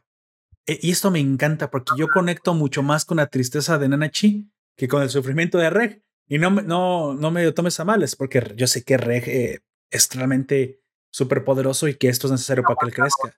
Más aguantador. Rico entiendo que es la chica, la típica niña, y es obviamente que me va a llamar la empatía, y más yo siendo papá, pues, ay, pobre niña, mira lo que le está pasando, cómo le, le rompen el brazo y todo. Pero Nanachi es solitaria y triste, y en algún momento yo pensé, es que esta niña carga un peso, era un peso tremendo, güey, o sea, algo, que con lo que los demás no pudiéramos cargar fácilmente. Y en esta película se te revela, güey. En esta, bueno, es que sabrás que cuando lees el manga, lo que pasa en la cuarta y en la quinta capa, pues están muy pegados, güey. Entonces llevas el ritmo de lo que sucede. En, en algún momento sabes que, mi, que Nanachi sufre por el sacrificio de su, amiga y también sufre porque le ayudó a, a, a Boundred, pero no sabes hasta dónde estuvo involucrada, güey. ¿Qué, ¿Qué es lo que realmente hacía? Te imaginarás que era una víctima que estaba siendo obligada. Pero cuando te das cuenta, cuando le revelan este cuarto de, de maletines, que ella llevaba a los niños, güey, que era básicamente una, ¿cómo se le llama a estas? Bueno, era como un verdugo, pero no era el verdugo ella. Ella, eh, eh, ella era la que conseguía la carne, güey, si quieres de alguna manera. Ella era la que ah, llevaba a los niños al matadero, güey. Ah, sí. Entonces. Pero es que tampoco de decirlo de. No, no sé. es que dices, eh, podría decir que es el carnicero. O, bueno, es, es, que no es el carnicero. Es que al final ella no lo hacía, güey, pero era. Atrapa al animalito. Sí, era, era el. Eh, pues sí, el que te, el, el, que te engañaba y te llevaba a la, a la muerte, ¿no? Y esta. Y este peso de la conciencia en Nanachi fue con lo que yo más conecté. Obviamente me, me llegó mucho más. Desde un principio yo lo dije, Nanachi era mi personaje eh, favorito. Cuando era humana, sí. el sufrimiento que llevó y todo lo que sucedió. Y luego ahora, pues cargar con el, la culpa de lo que le sucede a Mitty, aunque ya sé que es culpa del superviviente. Y después también con la culpa de las acciones cometidas. Sí, con la, con la excusa de poder ayudar a su amiga, pero hasta cierta forma, ella ayudó a, a Bondred a hacerle a otros lo que le hizo a ella. Esto sí me gusta. Esto es, esto es por lo que yo creo que esto es un Seinen. Este, esos sentimientos profundos de culpabilidad, de nostalgia, de melancolía. Tal vez a los chavos todavía no les llega. Por eso creo que eh, la clasificación es adecuada para aquellos que analizamos un poquito más, que nos vamos más a la profundidad, que ya pasamos de cierta edad y que la paciencia que tienes para poder absorber todo esto, todo esto que está sucediendo, pues eh, te hace disfrutar más, ¿no? Creo que me voy a quedar con melancolía creo que es lo que me causó. Soy, no, no soy masoquista, pero soy fanático de la melancolía cuando te la, cuando una obra es tan bien, está bien hecha, tan bien estructurada, que te hace sentirla de manera profunda, ¿no? Obviamente no es un sí. sentimiento agradable, no lo es, pero cuando llegas a sentirlo dices, pero, ah, canijo. Es un sentimiento y no es como, sin, no es como que lo puedas borrar del universo. es algo que está ahí y tú sabes que está ahí y no puedes hacer nada para evitar que los demás lo sientan, porque tú no eres ellos. Mira, mira, me encanta cómo lo define Allen en el, en el stream. Me dice, ah, hablando precisamente de la película, dice es que gráficamente es hermosa, musicalmente es preciosa, hasta ahí estoy completamente de acuerdo. Argumentalmente es una patada en el corazón. Y sí, no lo puedo describir sí. de otra manera. Eso es lo que yo sentí, una, una patada en el corazón. Sin embargo, eh, tiene para todos, ¿no? Sí, depende mucho con quién tú conectes. Si tú conectas con Prushka, si tú conectas con Rico, si conectas con Reg, si conectas con Nanachi, en, todo momento tiene para lo que a ti te más te, te llegue. Yo creo que es una serie o una película que dependiendo también de la etapa en la que te encuentras en la vida puede conectar de forma diferente. Como dije, yo conecté con Nanachi mucho más que con cualquier otro. Y la carga de las acciones, pues es el peso de, de, del adulto, ¿no? El, el, peso de tus acciones que tienes que llevar. Obvia, obviamente, esto es lo que hace Mitty más interesante en mi, en mi caso. Obviamente, Prushka es la víctima aquí. Sí, ella es la que realmente se lleva la peor parte y es precisamente es, es de lo que tú nos vas a hablar en la, en la siguiente. Yo nomás quiero terminar diciendo que en este arco central, en esta, en esta revelación de Boundred como el soberano, hay algunas escenas impresionantes, me encantaron. En algún momento cambian de escenario, no se siente aburrido. Sí, exactamente, no se siente aburrido. Uh, afortunadamente saben llevar bien el ritmo, cambian de, de, escenario. Vemos cómo van y le ponen una, una trampa con los escorpiones en el desierto. O sea, eso está bien llevado porque de repente dices, what, estabas en la seguridad y de repente todo se torna eh, Rex siendo cortado y, y, tienen que escapar y what o sea, me, sí. me, encanta es como la calma antes de la tormenta. Pero en esta calma antes de la tormenta Pruska pues ya había conectado con con Rico no ya se había hecho una sobre todo porque ambas son de la misma edad y muy probablemente ambas se sienten solas. Rico sé que vivía en el orfanato pero para lo que ella le pasó y para cómo era su personalidad creo que ella no no no este, no me equivoco al decir que aunque estaba rodeada de gente, siempre se sintió sola. Y parece que es precisamente por primera vez que encuentra a alguien que la entiende, güey. O sea, la primera vez que, es que Nanachi está ahí, pero Nanachi pues es una furra. Pero Prushka era precisamente la persona con la que muy probablemente Rico estaba destinada a conectar mejor, ser como la miti de la, de la Nanachi, ¿sabes? Llegar a, este grado de, de, amistad, ambas chicas. Pues bueno, esto, esto también nos revela justo antes de, de que acabara el arco, que pues Boundred se puede cambiar de, de mente. Cuerpo de calzones. Obligan a, con una magistral trampa, ahí vemos que Nanachi bien podría estar jugando StarCraft o cualquier juego de League of Legends. No, no, no juegues League of Legends, Nanachi, no, no te metes a eso, por favor. Una estratega impresionante, pero para nuestra mala suerte, no importa cuántas veces mates el cuerpo de Boundred, mientras tenga un silbato, una mano oscura o mano sombría a la cual trasladarse, siempre va a ser fútil el esfuerzo. Y, y curioso, esto es algo que te añade la inmortalidad a la dificultad de vencer al personaje. Sin embargo, justo después comienza, comienza el fin, digamos, arranca el fin. De alguna manera, eh, Boundred estaba esperando que esto sucediera. Y dices, ¿qué? ¿Que sucediera qué? Pues yo estaba esperando que Prushka, que es más importante de lo que crees, llegara a este límite, ¿no? Que madurara como cual fruta para ser cosechada. Y yo me puse a pensar muchas veces que, a qué se refería Bounded con esto. Y sabes que llegué a la conclusión de que muy probablemente de aquí viene el título de la película.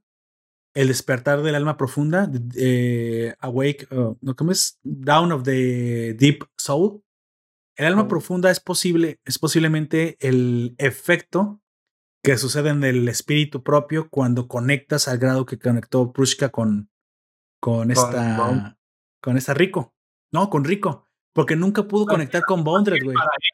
Con Bondred también, porque para él era una persona buena porque él la trataba bien. Pero no tanto al grado que le sirviera.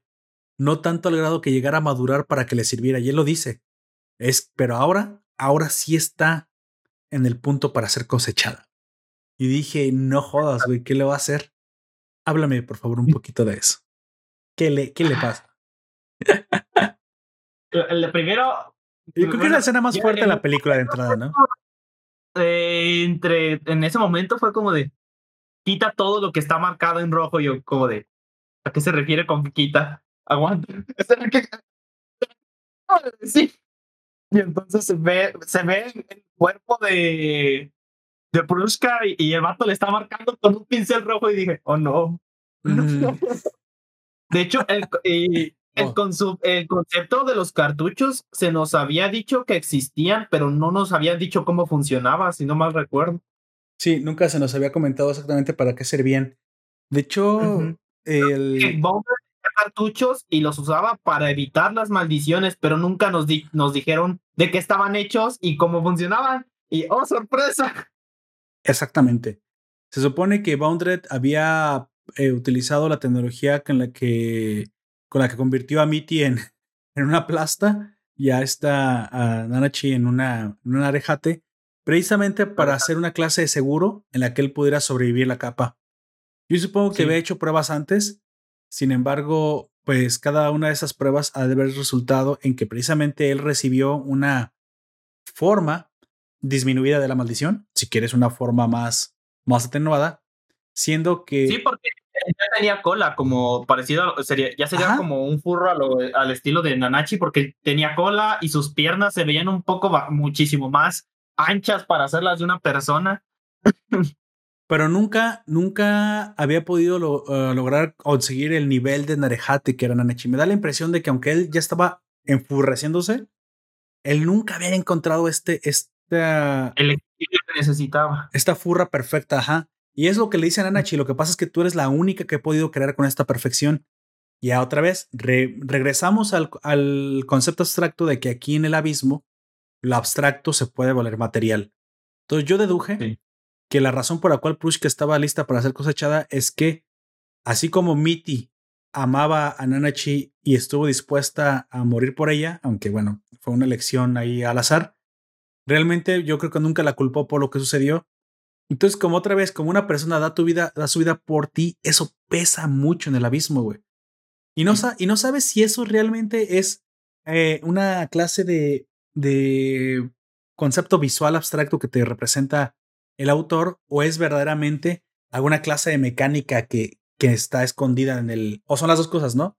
Si es un concepto abstracto llevado al materialismo, pero aparte es una mecánica que va a ser constante en el abismo. Y cuando llegas a la sexta capa te das cuenta que sí, que los sentimientos también son materiales, son moneda de cambio. De alguna forma, el sacrificio, así como si fuera full metal, güey, el, el equilibrio debe mantenerse. El sacrificio propio es el máximo precio que uno puede pagar. Así que al, al, en el momento que Mitty muere, bueno, que se convierte en, no muere, pues se convierte en Mitty, Mitty versión gelatina, Mitty Majin Buu, y Nanachi recibe la maldición, se vuelve un furro perfecto porque Mitty eh, ama a Nanachi. obtuvo la eh, Por eso, se convierte en una, en una bendición. Exacto, es que a eso iba. Y es en el momento en que la maldición se vuelve una bendición del abismo. Concepto que ya nos había manejado Bondred. Así que yo creo que hasta este punto Bondred solamente ha recibido maldiciones del abismo, güey.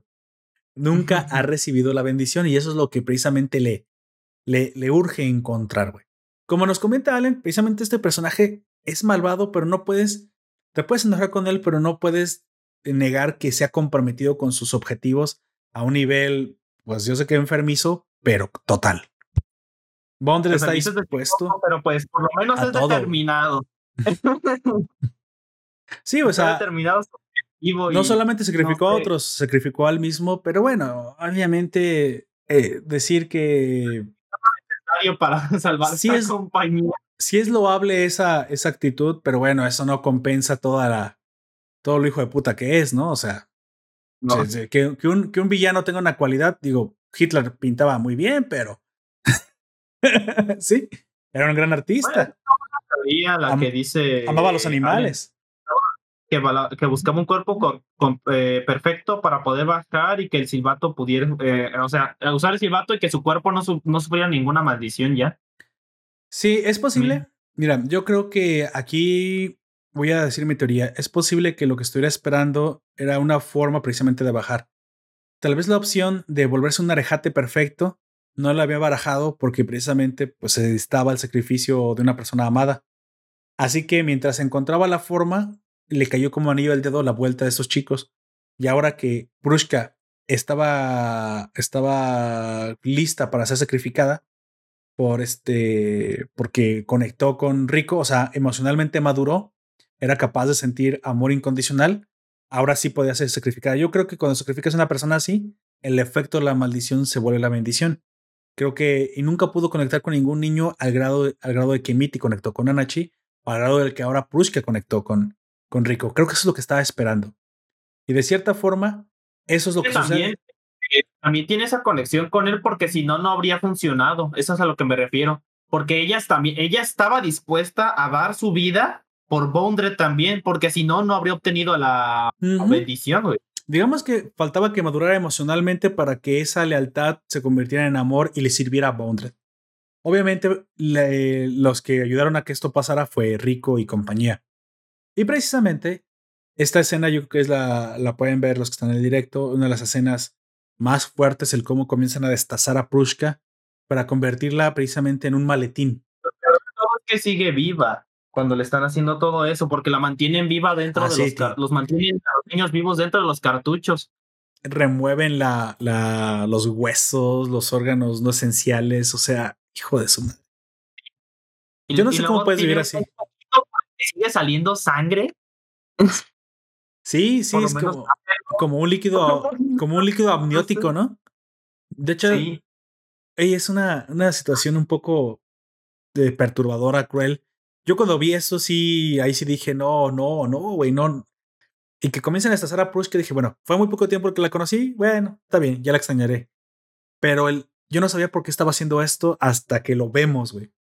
El hijo de la chingada utilizaba a niños precisamente para atenuar la maldición y para hacer prácticos a los niños, pues los tenía que cargar como baterías. Yo dije, güey, lo enfermo que debes estar y lo buena idea que se aventó el creador. Dije, güey, o sea, ya sé. Este, este concepto está cruel, sí, pero está muy bien hecho, güey. Muy bien hecho. Yo creo que yo te he dicho, yo te he dicho hace muchas veces que un buen, un buen héroe, una buena historia también se define por sus buenos villanos. Y, y, y, pesa cuando tienes buenos villanos, cuando realmente el héroe tiene que superar cosas que, que están más allá incluso de, de, de su propia capacidad. Y de lo que psicológicamente no nos perturba, güey. Cuando si ya pasan estos límites donde la crueldad llega a grados de que haces caras de, híjole, lo sigo viendo. Yo creo que entonces cuando lo hizo bien el autor, cuando te causa esta, esta repulsión a lo que sucede, es porque te ha logrado conectar también con, con el enemigo. Digo, crear una, un, un, villano así. Imagínate, te cuento, ¿sabes que hay un villano que come niños? Y dices, ay, güey, está feo, pero ¿eso qué? No, no, no. Tengo que meterte en el personaje, decirte quién era, cuánto pesa, a, a quién está dispuesto a sacrificar, cómo es que una niña que con quien muy probablemente hizo ciertos lazos de cariño, simplemente la, la, la desechó por sus objetivos. Los detalles es, el que, es lo que hacen al, al, al villano. Nunca es el qué, güey. Siempre es el cómo. Y aquí tenemos un como muy, muy, muy cabrón con Bondred. Obviamente, esta, e, e, este cenit de la película, este desenlace en el que pues Bondred debe, debe pelear con un recién recuperado Reg. Eso hay que explicarlo un poquito. Reg es una máquina. Ya, se acabó la explicación. Así que se le acaba la batería. La mayoría parte de su cuerpo es una máquina. Sí, se le acaba la batería como a toda máquina. De hecho, pues no, no vemos que sea de gasolina, no contamina, o sea que es 100% eléctrico. Bien ahí. ¿Qué nos pasa en el? ¿Cómo es que se, porque se acaba su energía y se recarga automáticamente hasta el punto de estar lleno automáticamente sin necesidad de nada? No, sí, ¿Cómo lo hace? requiere energía eléctrica. Lo que pasa es que dura mucho. Pu puede dormir y eso hace Eso, que... pero, eh, auto, esa energía eléctrica la autogenera él mismo. Es a lo que me refiero. Parte sí, pero cuando está usando mucho su, su cañón, ahí es cuando ya se desgasta y requiere una, Ah, carga, una carga externa. Su casco sirve como medidor, precisamente. En este casco vemos cuánto le queda. Y le dicen a Nachi, bueno, si queremos ahora pelear contra Bondred, pues vas a tener que recargar tu energía. Lo que nunca vimos venir es lo que sucede. Y también es una de las escenas más creepy del manga y de hecho de las cosas que más se disfruta, que es como el, el reinicio, el reset del alma de, el control. o de la mente, perdón, de este Reg hace que se convierta. No es que pierda el control. ¿Sabes creo que es lo que pasa? Creo que se convierte. Híjole, bueno, les voy a spoilear tantito de la sexta capa, pero nada más esto que no es ni un spoiler. Reg es obviamente un artefacto de la sexta, de la, bueno, de la sexta, no sé qué otra capa puede hacer. Pero básicamente los robots como Reg, incluso ya descritos en las cartas de Liza, así que realmente no es spoiler, son robots de muy alto poder. Se les llama guardianes. Sabrá Dios qué es lo que guarecen, pero se les llama guardianes. Entonces, yo me imagino que como todo guardián, pues debe de proteger algo, ¿no? Así que el hecho de que Rex se comporte como un niño y no como un arma, pues me hace pensar de que realmente la personalidad que ahora tiene, que ahora tiene Rex realmente es una personalidad trabajada o una lavada de mente hecha por Liza. Y que realmente la personalidad original de Rex debería ser la de un guardián, güey. La de un perro guardián. Que es como se comporta cuando pelea contra Bounded, como prácticamente lo que es, es una máquina asesina. Y de hecho dice que recuerda cómo usar su cuerpo. Recuerda, o sea, y dice que eh, cuando perdió el control, como él dice, eh, eh, su mente estaba siendo controlado por otra persona, por lo que él dice que es otra persona. Y podría ser esa, eso que tú dices, su naturaleza, pues, al fin y al cabo, porque esa es su naturaleza. Sí, en parte sí. Mira, dice Jojos algo muy interesante. Dice, hay que recordar que todos enloqueces- enloquecen cuando bajan en el abismo. Sí. Dice que eso justifica que ciertos silbatos blancos pierdan el apego emocional. Pues mira, oh, eh, no estoy tan seguro que pierdan el apego emocional por completo porque pues Liza, bueno, supongo que Liza debe de seguir existiendo y de cierta manera le importa su hija. Es que Ozen también, eh, no, es que no También- sabemos porque pero de ella también, no la hemos pero visto. Ose no ha perdido su apego emocional tampoco. No, no lo pierde, eh, no lo pierde del todo, pero sí se nota que es más fría y tiene, es más indiferente hasta Bueno, hacia eso sí. ciertos De temas. hecho, al final pues me comenta... el caso de Bondred, yo creo que ese sí no tiene ningún apego emocional, pero por, es por culpa del artefacto este de Soaholic, porque dice que te vuelve loco. Entonces, la locura traduci- en el cuerpo de Bondred se tradujo a esto, a perder completamente el, la emo- el apego emocional hacia cualquier. Sí, supongo que debe ser muy resistente, muy resiliente precisamente para que el abismo no, no te domine, ¿no? Entonces lo que le pasa a los soldados cuando van a la guerra, exactamente. Bueno, al final, el, el, punto aquí es que vemos una excelente pelea, un, un rec completamente, yo le llamo el rec unleashed, el rec desatado. Vemos un, un abaude al 100% de su capacidad, que recordemos no tenía un brazo, pero aún así puso en jaque a, a Bondred. Una, una pasada. ¿Qué te pareció esta, esta pelea, amigo? Yo creo de lo mejorcito que he visto, sinceramente. Y no, aparte que el diseño de, de Red cambia muchísimo. Vas a ser ese niñito adorable que sabes que puede llegar a ser peligroso, a esa cosa peligrosa que puede llegar a ser adorable. Excelente. Ni qué pelea con el titán bestia, ni qué nada, güey. Bounded contra Reg. Esa sí es una, una, una, gran pelea. Obviamente, el, el, punto de esto es precisamente que pues, podamos derrotar al, al silbato blanco, ¿no? La forma en la que lo derrotan me parece también sublime. Me, me encanta cómo el autor recicla el, el brazo que ya sabías que estaba cercenado, pero que no sabías que podía, ah, no sabías que podía disparar sin reconectado a él. Y dije, ¿what? Eso sí no tiene como sentido, pero. Yo tampoco el foto de, ah, cabrón, ¿de dónde sale la de esa madre si no está conectada? Voy a defender un poco la poca lógica que tiene eso. A lo mejor el, el brazo tiene una carga esperando. Por aquello de que no tarde tanto en pasar la energía. Ah, ¿Sabes? Es como una bala en la recámara. ¿Lo quieres pensar de esa manera? Entonces, le puedes quitar el cargador, pero todavía había una bala en la recámara. Así que pues nos hacen ahí a, a Bounded, medio Bounded, que obviamente que, tenía razón por las pilas porque él terminó convirtiéndose al final en un arejate completo. recibió al final lo que él deseaba, güey, que era la bendición del abismo. Muy probablemente con el uso de ese último cartucho, ¿no? Y ese último cartucho tiene nombre y Meya, y lo sabe, que era, era Prushka. Al final, obviamente, Bonded solamente podía ser destruido por las armas del abismo. Y, e incluso vemos aquí su inmortalidad. La mitad sigue viva. Por lo cual eh, confirma que precisamente recibió la, la bendición. Eh, le entra un poco como el remordimiento de. Te digo, a veces es que Bonded es un poco complejo, lo cual lo hace. Lo hace interesante. Sí es malo, pero de cierta manera siento que sí desarrolló una conexión con Nanachi. De alguna manera le agradece, la quiere Güey, hay, hay, algo bien raro ahí con Anachi, o sea. Ah. Yo creo que no es agradecimiento ni que la quiere, sino que más bien la respeta porque para ella, ella ya obtuvo lo que él siempre quiso, que sea, era convertirse en un narejate. Se sentiría orgulloso de una forma retorcida.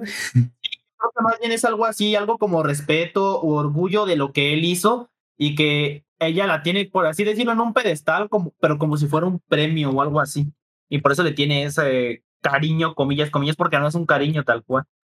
Bueno, también aquí hubo un poco de guionazo. Vimos que la lógica de que puedes se dispara y duerme es opcional, puede mantenerse en un estado berserker. Yo, yo creo que este estado berserker tiene un límite de tiempo per se, pero bueno, aquí se, pues se gastó la energía que había recuperado. Supongo que quedó igual que antes de llegar a la quinta capa. Las piernitas, pues ya vimos que también son armas. O sea, dije, sí, un momento dije, esto va a ser como Iron Man.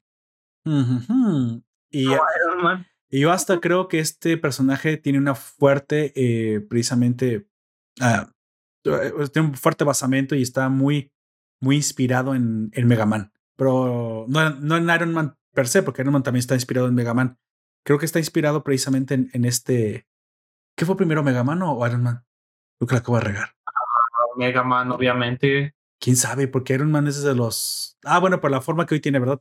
Muy probablemente está inspirado en Mega Man. Y, y, te fijas que sí tiene como que sus bracitos más gorditos. Y dije. Hmm". los bracitos, ajá. Dije. Sí, eso parece Va, en algún momento tiene que disparar algo por los pies, sino como unos cañones. Yo hasta pensé que Rek podía volar, pero no recordaba eso. Pues bueno, es mejor. si puede, sí puede usar sus piernas para más que, que caminar, ¿no? Y disparar por ellas. Aquí lo que no sé es cómo chingados hizo para disparar está rico. Voy a asumir lo que dice Allen Mercedes en el stream. Wi-Fi o Bluetooth. En NL, ¿cómo es? Near Field NFL. NFN. Near Field. ¿Cómo se llama? Wireless. Wireless y ya de. Ya, güey, ya, sí, tenía, tenía wifi, como dicen aquí los del rancho. Tenía wifi, güey. Entonces, al final lo, lo, importante es precisamente que, que nos mostraron una, una ambivalencia en un personaje bastante complejo como Bondred, una escenas emotivas, sacrificios, crueldad, Creo que esta película nos trae precisamente más de lo mismo, pero llevado al, al extremo. Creo que no deja, no dejará indiferente y a mí, al menos como fan de la franquicia, con la adaptación, que al menos, aunque yo sabía lo que iba a venir, ya sabía lo que iba a pasar, dije, híjole, eh, fue como la viviera, como que se la viviera por primera vez, güey. Ya sabía lo que iba a pasar con Prushka y aún así me llegó. Ya sabía lo que iba a pasar con, con este, con la pelea de, de Reg.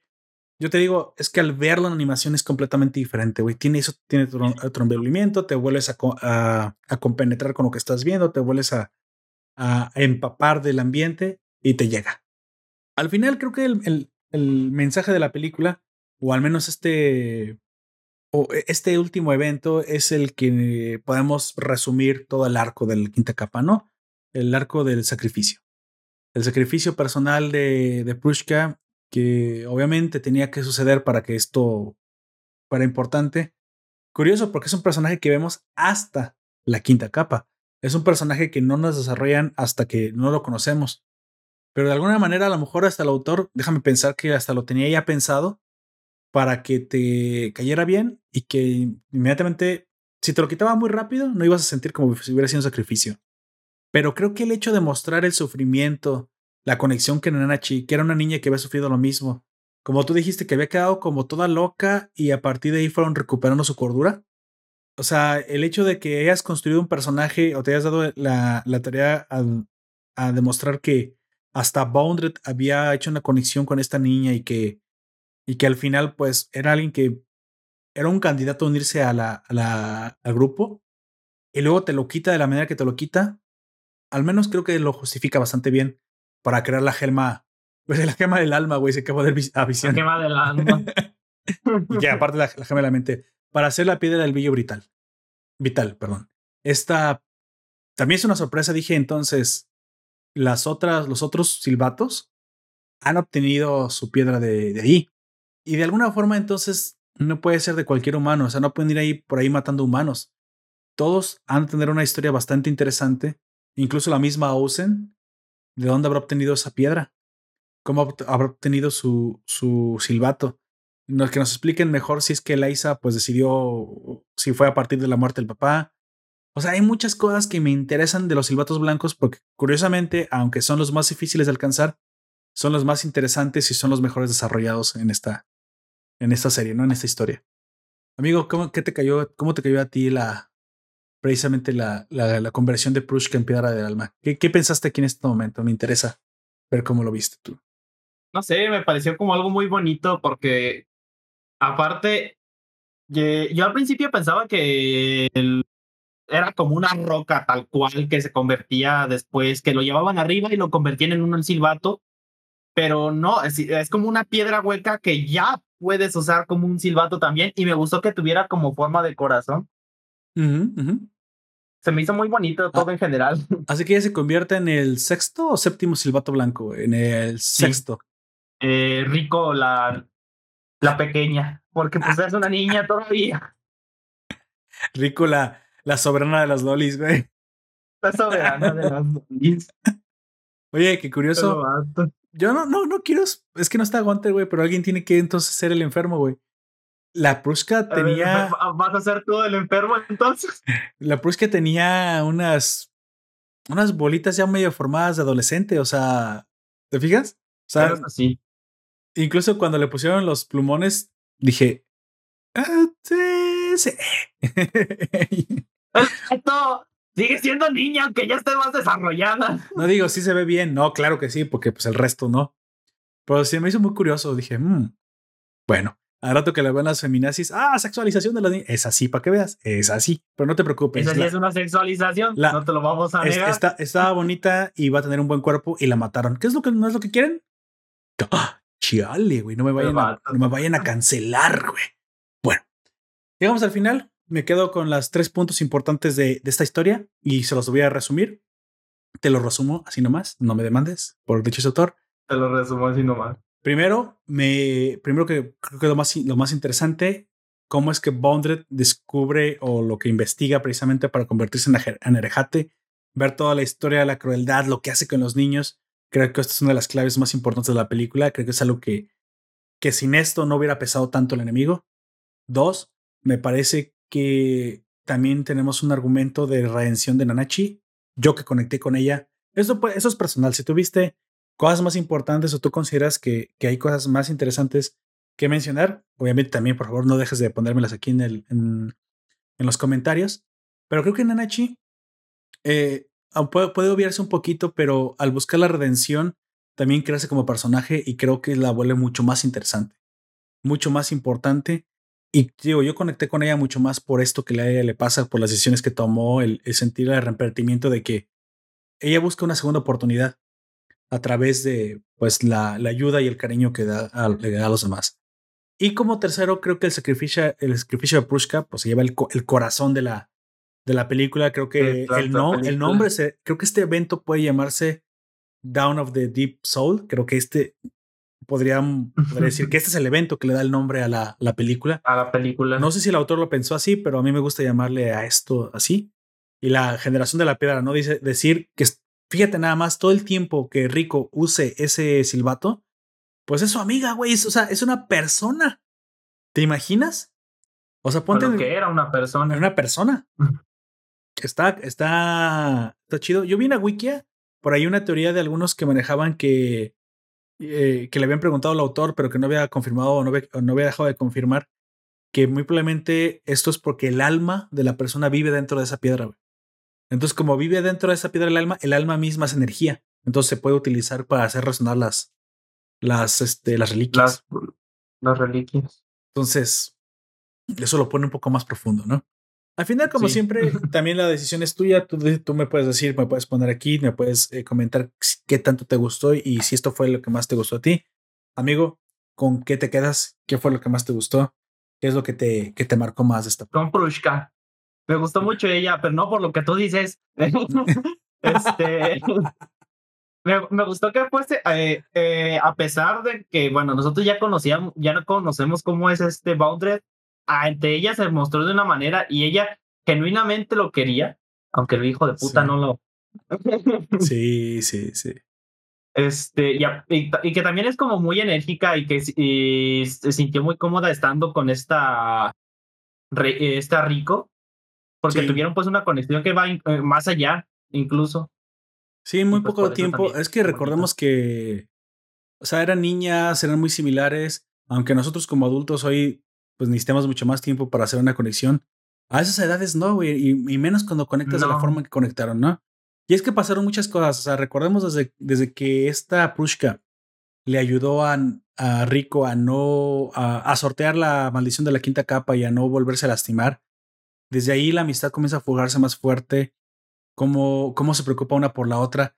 O sea, sí hay una justificación del por qué ellas conectan tan rápido, por qué se sienten tan cómodas una como la otra. Y esto es una pérdida mucho más fuerte para Rico que para nadie más, porque aunque Reg estaba ahí y también Anachi estaba ahí, la que más le duele esto, la que está llorando inconsolablemente, pues es Rico, güey. O sea, a ella, le ha tocado tener las pérdidas más fuertes. Bueno, después precisamente de, de Mitty con, con lo de Nanachi, ¿no? Ella acaba de vivir algo similar a lo que vivió Nanachi. Algo muy parecido, que es la, la pérdida de la persona con la que había conectado. Y es que en esta, en esa situación en la que se encuentran en el fondo del abismo, encontrarse una niña, güey, con la que conectara, con la que pudiera hacer amistad, otro ser humano si quieres. Se te, olvida que cuando estás entre la gente, dices, ah, bueno, hay muchos peces en el mar, ¿no? Pero la soledad, el sentirse aislado, hace uno, hace que uno, al ser un animal social como es el humano, valore mucho más la necesidad de la comunicación. Entonces, a lo mejor no nos estamos poniendo en, los zapatos de Rico, ¿cómo es que, o de Prushka, cómo al encontrar otro ser humano similar y luego siendo niños y luego conectando de la misma edad y todo, fue tan importante para ellas en el fondo, pues el puto infierno, güey, en el que están, que es el, la quinta capa. Que literalmente eso parece un pinche infierno. Bueno, usé mal literalmente, güey. Deberían de correrme de ese bar. Te van a correr del bar. Que figurativamente parece un infierno, ¿no? Bueno, yo, yo me quedo precisamente, me quedo con, con el sacrificio creo que lo mismo, que tú no creas que estoy tan enfermo, nada más lo decía porque tenía que hacer la, el tercer miembro, lo, lolicón, pero me quedo con el mensaje de, del sacrificio, me, me encantó, eh, me llegó mucho y sí, esa es la parte que sí me hizo remover, la que te puede sacar lágrimas. Al digo, con recto tanto, ah, hubo partes más tristes, el recuerdo de, de, de esta Nanachi, cómo conecta, Mm, podría decirte que la melancolía para mí pesa más. Me encantó mucho la melancolía de, de Nanachi, pero esto ya lo esperaba. Obviamente ya lo había visto desde la cuarta capa. Pero lo que le sucede a Prushka no. Y el cómo incluso el amor se solidifica en la, en la gema, en la, digo, en la piedra de. Bueno, pues la gema, ¿por qué no, no? En la piedra esta preciosa. Es algún concepto que me sacó de onda y que con esto sí le ofrezco un aplauso al autor. Se, se pintó un 10 con esto. Palomita, como siempre digo. Palomita. Bueno, aquí si tú tienes otra opinión, oyente, como siempre, ciudadano, eres eh, quien nos puede dejar, el que tiene la última palabra y quien nos puede dejar sus opiniones. Me encantaría que nos las escribieras en donde estés. Si estás en el podcast, el vínculo para la opinión lo vas a encontrar ahí. Si estás en el directo, pues bueno. O si estás escuchándonos en YouTube, ya después de que esto ya es pasado, pues también me lo puedes poner, ¿no? Al final, eh, me encantaría escuchar qué es lo que tú piensas porque de nuestras opiniones nos nutrimos todos, ¿no?